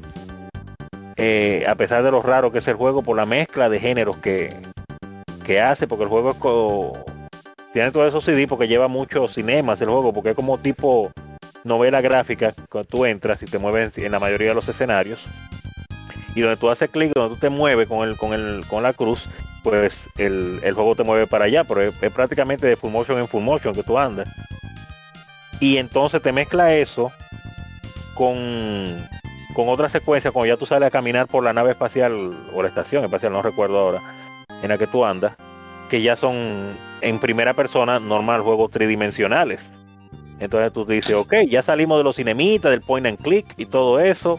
Vamos a jugar. Y te dan una pistolita que tira un tiro y, para tirar otro tiro tú tienes que estar esperando. Tú dices, ¿qué es esto? Y vamos a lo que dijimos ahorita, que son herramientas para hacer que tú te desesperes y te asustes más en el juego. Y entonces la primera experiencia mía con, F, con, con fue cuando me mataron la primera vez, porque yo no vi qué fue lo que me mató. Y yo dije, pero este juego está dañado y yo apagué la consola, saqué el disco, volví y lo puse, vuelvo y arranco. No lo había visto en revista, no tenía revista, no había internet, nada de eso, así que no sabía. Y es que los enemigos son invisibles en el juego. El mal juego de la porra. Son invisibles y tú tienes un, una cosa que, si mal no sí, sí, una cosa que pita, suena un pip, un viva y pip, pip. Y a medida que te vas acercando a un enemigo, ese detector lo va detectando y va sonando más rápido y más rápido y más rápido. Y eso añade a que tú te sientas nervioso en el juego. Porque tú sabes que tú no lo vas a ver hasta que en el, en único momento que tú ves el enemigo en ese juego cuando tú lo matas. Mientras tanto tú vas corriendo por los pasillos, estilo como si fuera una película de Alien, desesperado, con la adrenalina a, a- mil y sintiendo el, el- frío en la espalda. Cada vez que ese pipi pipi pipi va acelerando. Y tú- eh, o devolviéndote de que tú dices, ay, por ahí viene algo, espérate. Y para tú matar a los enemigos, tú lamentablemente tienes que ir acercándote al VIP y, en el momento que usted crea que esté más cerca, usted tira su tiro, que por suerte está lleno de pasillos el sitio, así que los enemigos no se pueden ir muy, muy lejos, hay pocas áreas abiertas. Y cuando tú lo matas, ahí es que tú lo ves, que el enemigo aparece muriéndose en la pantalla. Porque mientras tanto ellos se hacen invisibles hasta que tú no lo matas. Pero si fallaste el tiro, con lo mucho que dura esa pistola en recargarse, ay, ay, ay, ay, ay, ay, ay, ya tú prácticamente estás muerto. Y este juego juega con, con ese sentimiento de tú estar, los clásicos sentimientos de las películas espaciales de ciencia ficción. La claustrofobia, tú estar atrapado en un sitio extraño, en el espacio, y creo que en el espacio, sí, en el espacio. Y, y ese asunto de los enemigos. En Alien los enemigos andaban escondidos a, a tra- a través de las tuberías, esas cosas. Aquí son directamente invisibles. Y el tú no querés fallar un tiro porque si no no sabes si va a sobrevivir, si te va a dar tiempo a correr, lo que sea. Más toda la investigación y la historia muy bien larga y detallada a través de, la- de las partes del point and click. Es, un, es una mezcla interesante de Nemicero. Yo, para mí fue una, una experiencia excelente, la verdad. La- lamento no haber jugado las otras D. No sé si ustedes tuvieron experiencia con las D, la D1 y la D2. La tengo que rescatar y jugarla definitivamente. Pero Nemicero a mí me encantó. Me encantó muchísimo. Particularmente tuve experiencias con el juego D y me gustó mucho. Eh, bueno. La historia se manejó de una manera que yo no me di cuenta que era de la D de Drácula hasta ya bien pasada la mitad del juego, pero ya después sí. Ah, pero la D de Drácula. Ay, concho, spoiler, perdón. No, pero ya está bien, ya está dicho. Eh, nada, mala, mala mía, No, está bien, estamos hablando Disculpe. juego. Eso es un juego viejo ya. que Pero lo recomiendo a los que aguanten el control y las gráficas ya hoy, porque ese juego no ha envejecido bien.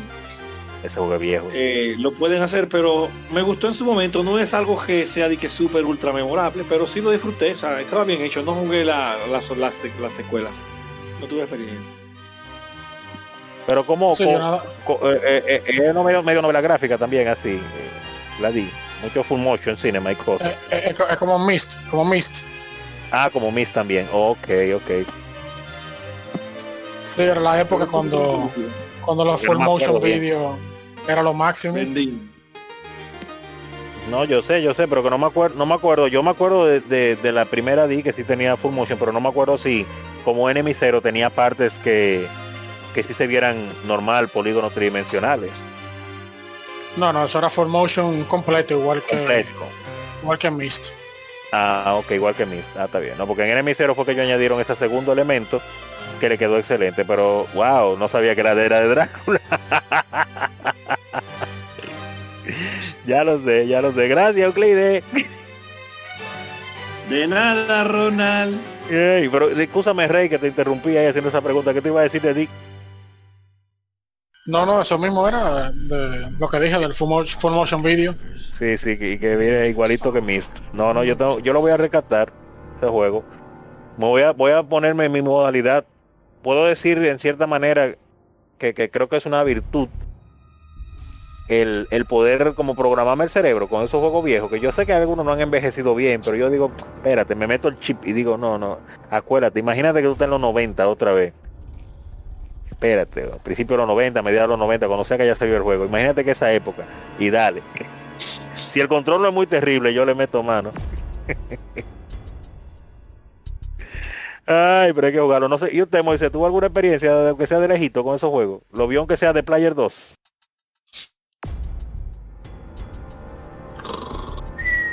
Se durmió, se durmió, se durmió. Ay, hablé demasiado y se fue y, y- y- y- y se fue para el baño esperando que yo terminara de hablar. Ichidori-san. Sub-Zero. le dio malo a Ishidori-san. Bueno, lo que Ishidori-san vu- vuelve, parece que, que, que- Ah, que no, durmió, espera, que yo estoy... No, no, yo estoy aquí. Lo que pasa es que estoy hablando como un subnormal con... Con el mute. Tenía el mute puesto. Y yo... Que el caso de... De los, los juegos de este tipo, de Kenji Eno, que realmente fuera de lo, del personaje este, de Lora, tiene el tema de que son cosas muy muy diferentes porque por ejemplo verdad este el D que es una en, un, en una especie de castillo que es de verdad este cinema que realmente tú no, no controlas directamente bueno al personaje me parece que tú solamente le puedes decir ve para un lado o ve para otro Exacto. Te va manejando a través de la película. y luego tú tienes el enemy zero, que eso es básicamente, bueno, el concepto que la gente se vuelve loca ahora con Alien Isolation. ¡Wow! ¡Qué brutalidad! ¿Qué esto y aquello? Bueno, pero di, eh, digo, el enemy zero ya experimentaba con eso. Y eran había todavía porque era un tiro, muerto. Ya lo O sea, sabes. te- tú de un tiro mataba al otro, pero el, el enemigo te podía matar a ti también de un Si solo. fallaste, si fallaste tú prácticamente te moriste. Y el D2, que una, eso sí ya fue como otra cosa más experimental, porque era como en un sitio nevado o algo así. Eso yo solamente pude ver algunas, eh, algunos gameplay sueltos ahí, pero realmente son cosas que por son muy hijas de su época, los tres juegos, pero son de las cosas como más eh, distintivas o particulares que pudieran haber en el género en esa época. Eh, muy original cómo se sentía el feeling. No, y que narrativamente son. eh, eh, o sea, está como a, a otro nivel. Eh, son cosas que solamente se le ocurren a, a- a cierto tipo de, de- de personas. Que si te dan hubiese, ganas de seguir adelante para que saber más la historia. si hubiese sido otro. eh, un poco más conocido, bueno, cualquiera lo estuviera poniendo al nivel de, de un Hideo Kojima. Eh, pero como todavía nos queda un par de cositas que comentar por aquí, vamos a saltar ya a lo básico, a, a la historia patria, que es el Resident Evil. Ah, que no hemos mencionado Please Resident Evil. don't Sí. go. Eh, Con ese voice acting que tenía la Resident Evil la 1. Ya, de verdad que uno se tiraba eso. Pero ese, eso, eso, es. Ahora uno lo ve y uno dice, "Oye, pero qué, qué mala actuación en esa voz. ¿eh?". esos diálogos. No, y realmente fuera de, de ya cuando uno entraba al producto en sí. eh, al- yo disfruté mucho el Resident Evil 7 precisamente por eso, porque volví a ese feeling cuando tú estabas en la mansión e ir resolviendo puzzles y esos sustos que habían. eh, Bueno, esa primera vez que tú te encuentras el zombie. Que ahora eso, ¿verdad? Ya no, no causa mayor impacto. Pero en, en su momento, la primera vez que tú llegabas y que veía que él se estaba, como él se estaba devorando ese cadáver y te miraba y con la boca llena de sangre y luego tú lo veías que venía para, para donde ti, era un, es que realmente eh, el que no vivió ese momento es difícil de explicarle la sensación que eso producía en ese entonces. Eh, quizá, porque con ese- es que en ese momento ah, tú te dabas cuenta de que había nacido como algo nuevo. algo nuevo y original definitivamente porque ellos como que agarraron algo que quizás habían visto sombras de eso en Alone in the Dark pero ellos lo lo lo lo, lo ¿cómo se dice? lo armaron bien el muñeco para, para que se movieran bien todas las partes y quedó excelente aún una de las cosas que, que mucha gente le gusta ahora claro está tiempo después de criticar que es la movilidad de Resident Evil 1 usted sabe que para girar hay que darle al cruz y Control. moverlo Condenado control Control. tanque. bueno, el control tanque, pero que en ese tiempo, en ese tiempo, ese control estaba bien, funcionaba, uno lo jugó perfecto los juegos así. Y la gente dice, ah, pero que lo podía poner por el análogo. Pero a la gente se le olvida que en el tie en ese tiempo el PlayStation no tenía análogo, porque el PlayStation salió con un controlcito normal copiado del Super Nintendo sin análogo. Y le añadieron análogo después cuando salió el de 64, que ellos vieron que el de 64 venía con el análogo en el medio. Y Sony una vez dijo, espérate, vamos para allá. No, y que eso recuerdo yo, habían varios juegos que venían con, eh, en este caso Resident Evil Dual Shock Edition o algo así. Eh, pero, o Esa fue, esa fue- esa- esa fue la parte 2. Ah, bueno, pero había un par de juegos que venían eso, que eh, lo hicimos pre-análogo, pero ahora que salió el análogo, bueno, pues vamos a hacer el upgrade. No, pero la Eh, misma Resident Evil 2, la primera vez que salió no se jugaba con, no aprovechaba lo análogo, la Resident Evil 2. ah, bueno. Cuando No, salió la primera una no. versión. Una Sacaron una versión, versión exacto. que era la DualShock. O sea, Yo me acuerdo que la primera vez que jugué Resident Evil 2 con análogos, pues fue en el 64, cuando salió la de 64. Que ahí fue que yo dije, wow, pero qué libertad se siente. qué libertad, porque yo leí durísimo a Resident Evil 2 normal, pero el 64 fue que yo me di vida, porque ahí se jugaba como la brisa con ese análogo. Y después, claro, salió la versión ya que lo aprovechaba en el mismo PlayStation. Pero, pero volviendo a lo que estábamos hablando de Resident Evil, pues, claro, en su momento fue una experiencia. Primero, yo no entendía el inglés, así que yo no sabía que era unos actores malos que estaban haciendo las voces. Yo oí una voz y decía, ah, esa voz también, pero yo no entendía lo que decían, así que está chévere. Y, y fue una experiencia que uno se la encontró muy original. Pues, darle plomazo a todos esos muertos, como se veía la sangre, todos esos cuadritos. Uno se lo gozaba, todos esos cuadritos. Ay, Dios mío. Yo los digo, yo no sé si ustedes jugaron Resident Evil en esa época, sí, sí. Si eran fanáticos de, de esos juegos en ese tiempo. Edric, de Resident, Rey, bueno, Rey, sí, Resident Evil 1 yo recuerdo que yo fui a casa de un amigo y él tenía un equipo de sonido surround. Él Uh, puso Resident Evil y había un área fuera de la mansión donde donde nada más se oía la brisa y cuervos sonando, los cuervos. Y para mí, para mí eso fue wow, o sea, eso fue increíble. Y es, es increíble también lo que uno piensa de los gráficos en el momento, porque para mí Resident Evil 1, eso se veía como si fuera la vida real. Y sin embargo, tú comparas Sí, sin embargo, tú comparas la Resident Evil 1, los gráficos, con el remake de Resident Evil 1 que salió en GameCube.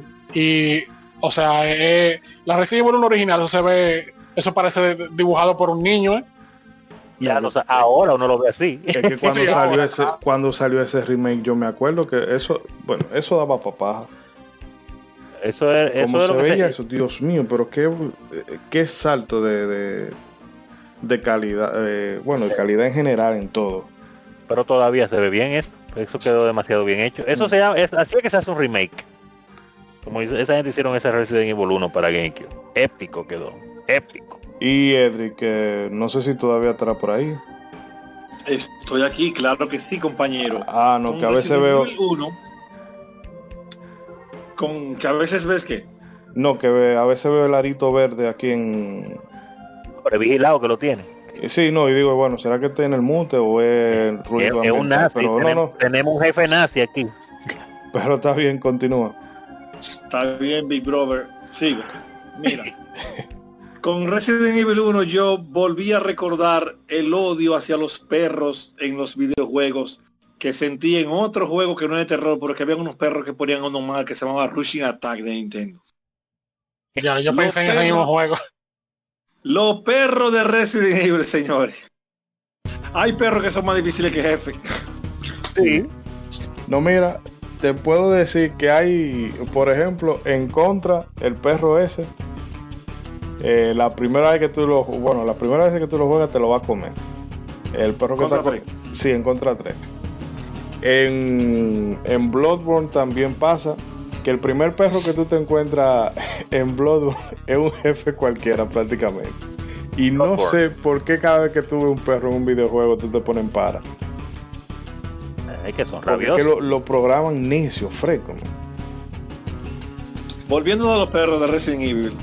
Resident Evil fue un juego que en mí causó eh, una especie de emociones encontradas en el aspecto de que Resident Evil no era, o sea, era un juego que tenía problemas serios en todas las cosas que los juegos 2D eran buenos. El play control de ese juego dejaba mucho que desear.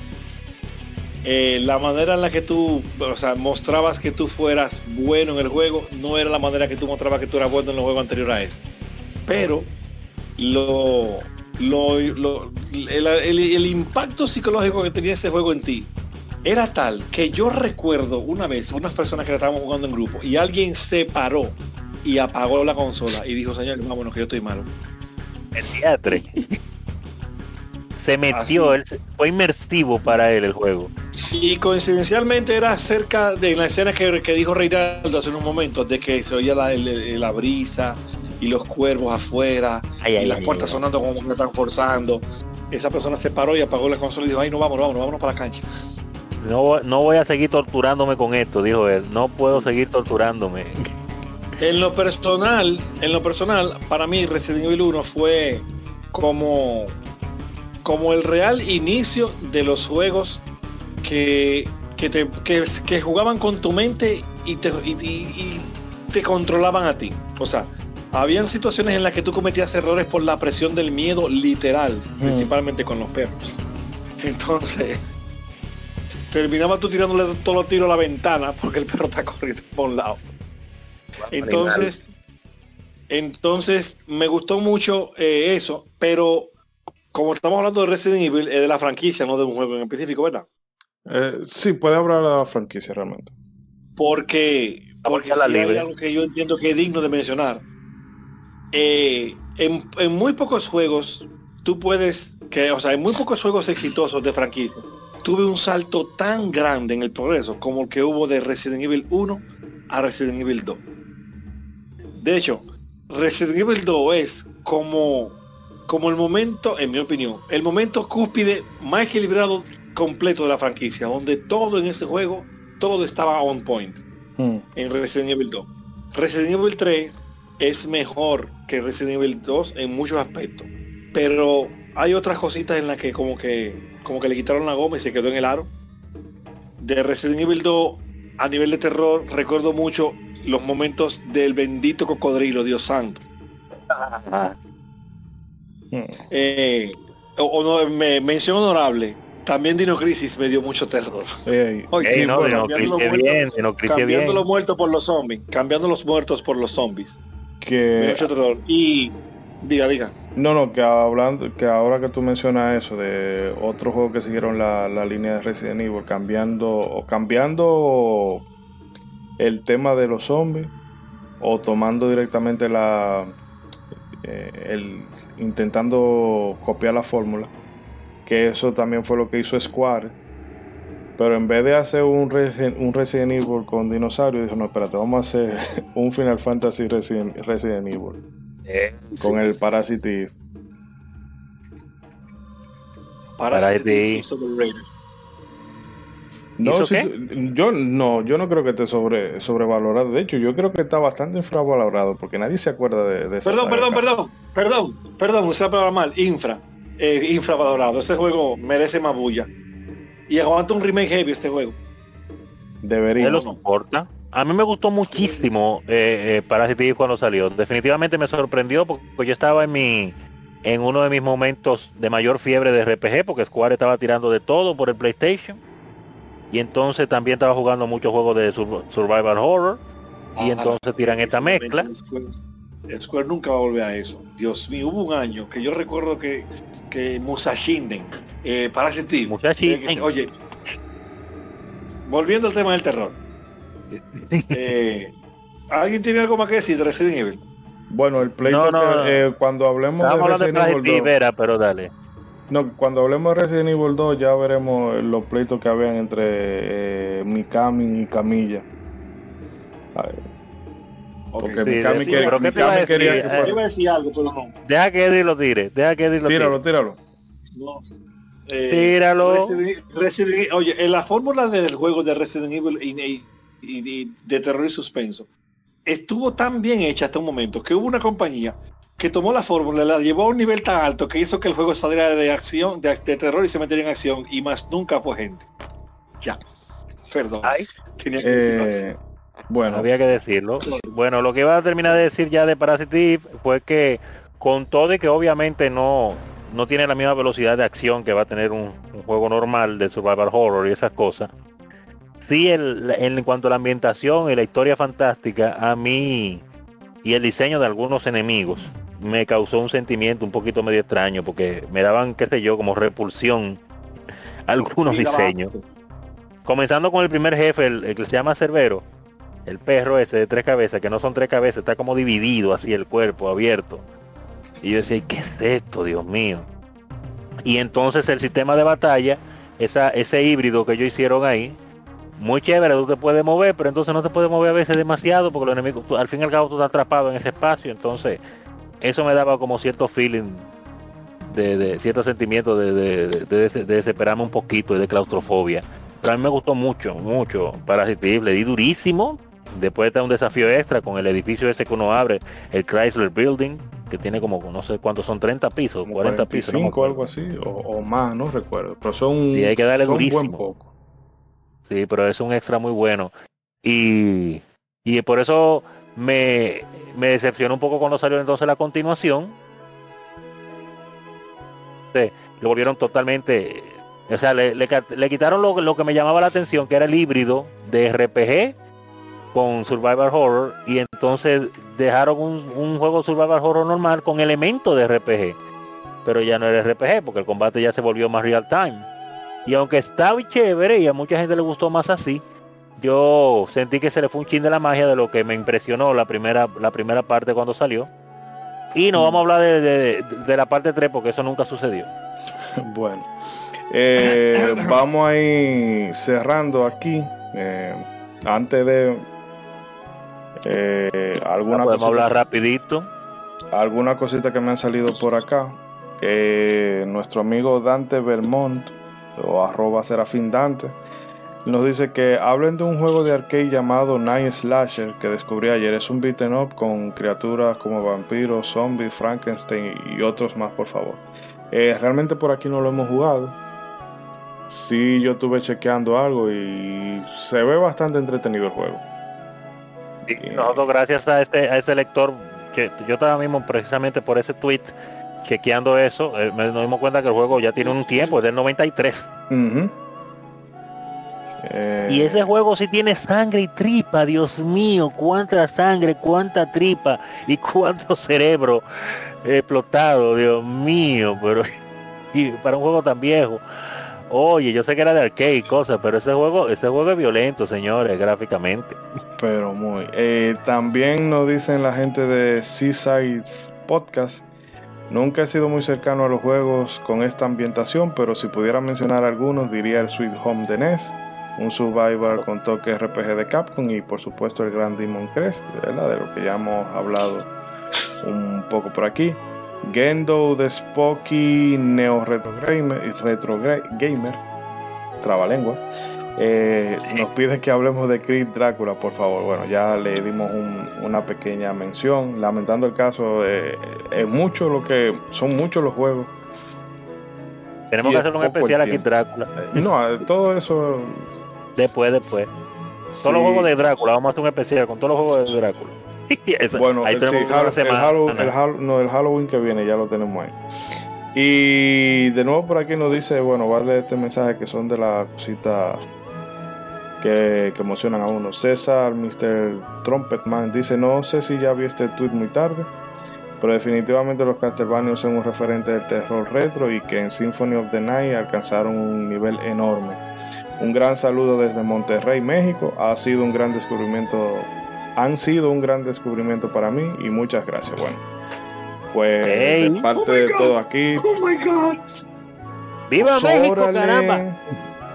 Cuando Viva venga, México. Qué lindo comentario. sí, tráete unos tacos y unas chelas.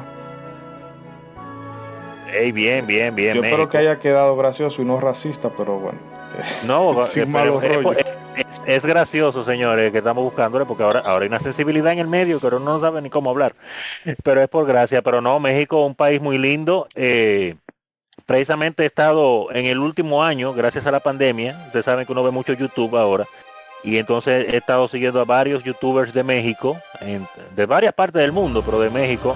Obviamente conocía a uno de sus más famosos, que es Luisito Comunica, que durante la pandemia estuvo mucho tiempo en México y entonces por el lente de su cámara pues eh, he disfrutado mucho viendo muchas cosas de su país, de la comida de su país y de su gente. Así que un abrazo para este eh, seguidor mexicano y para toda la gente de México. Bueno, eh, ¡Viva México! ¡Viva México, caramba! México lindo y querido.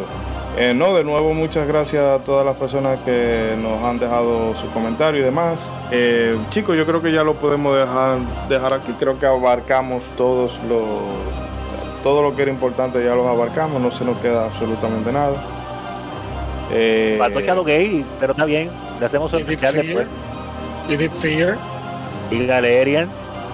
Y Bueno. House of the Dead. sí, pero. Y el Drácula de Bram Stoker y King of Thieves. Pero eh, si nos vamos por la lista, es que no acabamos Es hoy, no- gente. no eh. No vamos a acabar. Después seguimos hablando de los otros juegos. Son demasiados. Pero bueno, por ahora vamos a hacer un corte y regresamos ya para despedir el programa terrorífico de hoy. Hasta y el la- corte ahí. el corte de guillotina. Nos vemos en unos segundos, queridos amigos.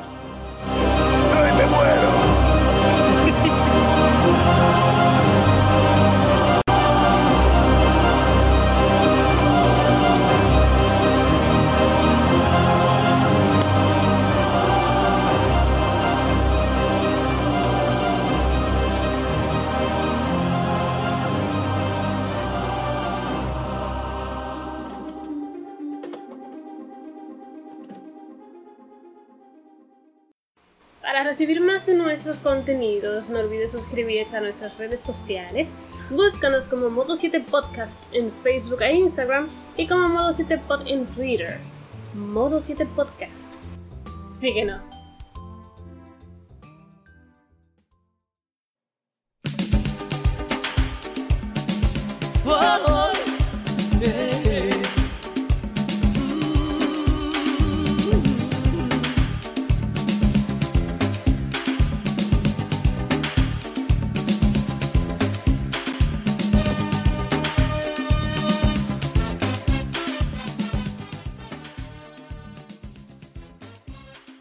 Y bien amigos, llegamos ya a la parte final del programa. Hemos empezado así bien, bueno, todo ha estado un poco random hoy en cuanto a la música, porque entramos con salsa y entramos y nos despedimos ahora con un merenguito chulo de Sergio Vargas, porque bueno, ya eso de estar usando thriller y, y Ghostbusters, ya eso está demasiado quemado.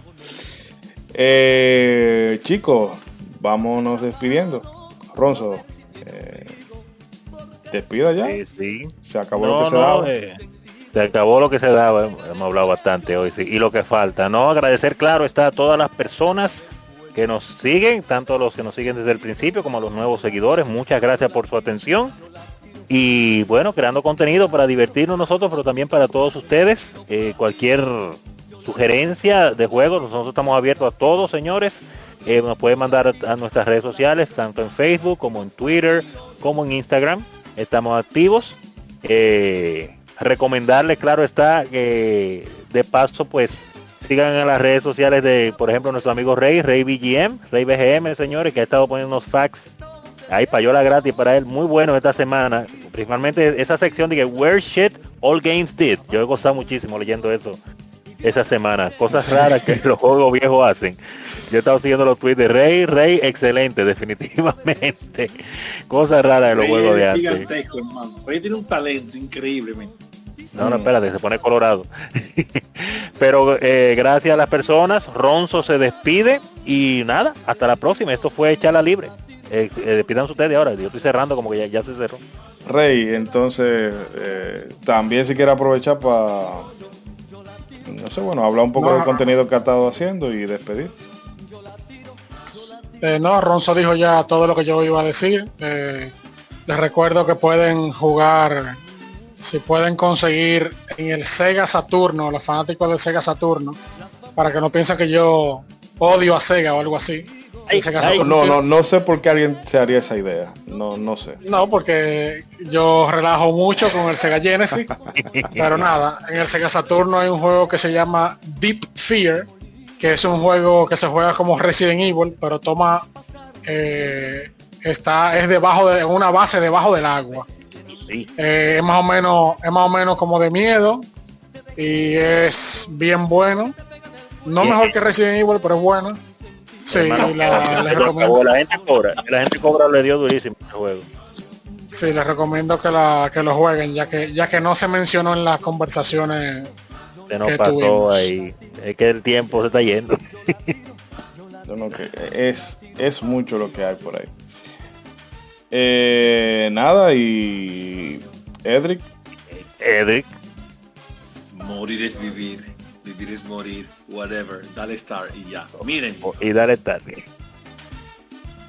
ha sido un muy buen, una muy buena charla hoy porque logramos topar tópicos de juegos que mucha gente no conoce, incluso gente de nuestra generación, o sea, gente que tiene más de 25, 30 años, no conoce muchos de los juegos que hemos mencionado acá. Recomendamos altamente a los que nos siguen que hagan una anotación y en su tiempo libre le den un chance a la mayoría de juegos que mencionemos aquí que sean buenos y a los que digamos que sean malos no le den el chance porque de verdad le estamos retando, eh, salvando un tiempo de su vida. Confíen en nosotros, son malos. Malo. El Sega Genesis es más, no. No, no toque esa tecla. Eh, nada, yo antes de despedirnos, porque quiero primero agradecerle a toda la gente que nos ha escuchado en las distintas plataformas, pero sobre todo en ebooks, porque da vergüenza que un podcast que se llama Modo 7, el, el programa que más se escuchara sea de un juego de Sega. Pero esas son la- las ironías de la vida, ¿no? Realmente eh, fueron cientos y cientos de, de, de descargas que tuvimos con el programa pasado de, de Street of Rage. Eh, que, Ah, no, porque espérate, tú no estás hablando de, de cualquier cosa. Ah, pero no, realmente ha sido, yo mismo me he sorprendido. Yo un día, ah, bueno, mira, sí, y al otro día veo que sigue subiendo y al otro día sigue subiendo. Y, oh, caramba. Pues realmente eso habla mucho de, del aprecio que la gente le tiene a esta franquicia y que entiendo que también eh, el- la nueva entrega, el Street Rage 4, también le habrá hecho que a la gente le rebrote ese amor. Blast Processing, mi hermano. Y también de nuevo agradecer a los amigos ¿verdad? de Pixel Mega Shock que hicieron también posible eh, aquella entrega. programa. Eh, y yo sé que todo el mundo está, no todo, pero asumo que mucha gente está esperando acá un juego de terror y estos hijos de su madrina no hablaron de Silent Hill. Bueno, porque de Silent Hill estaremos hablando el programa completo la próxima quincena, así que fue a propósito que lo hicimos. Eh, pero mientras tanto, los amigos de otro canal de jueguitos que lo pueden encontrar, eh, pueden encontrarlo en arroba jueguito en Twitter, eh, terminado en H. van a, hicieron un video. Bueno, cuando ustedes escuchen esto ya lo van a, lo van a tener disponible en su canal. donde hace un análisis de Silent Hill. Vayan, escúchanlo, pero después tienen que estar aquí en 15 días oyendo el de nosotros, ¿eh? ¿verdad? Eh, un saludo, ¿verdad? Para nuestra amiga Yuna, que le hubiese gustado estar aquí para poder hablar de Clock Tower hoy, pero realmente ella tiene una, una serie de compromisos que eh, le impiden estar aquí con nosotros, pero ella sabe que tiene bufete abierto por aquí. No olviden, pronto, pronto. Sí, no olviden suscribirse. Suscríbanse en cualquiera de las plataformas que nos escuchen, que eso es importante porque le llegan las notificaciones tan pronto se esté disponible el programa y nos ayuda con la visibilidad, que eso es, eh, eso es todo lo que necesitamos por aquí. Eh, pues nada, cerramos con esto, lo dejamos con un merenguito de Sergio Vargas por si quieren seguir bailándolo y nos escucharemos la próxima quincena con ese programa de Silent Hill que desde ahora me lo estoy saboreando. Recuerden, hagan bien y no miren a quién.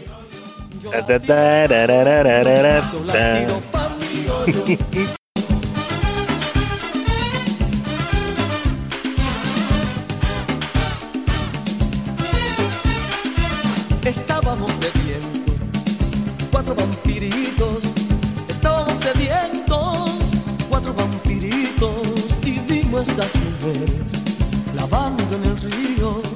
Y vimos esas mujeres lavando en el río.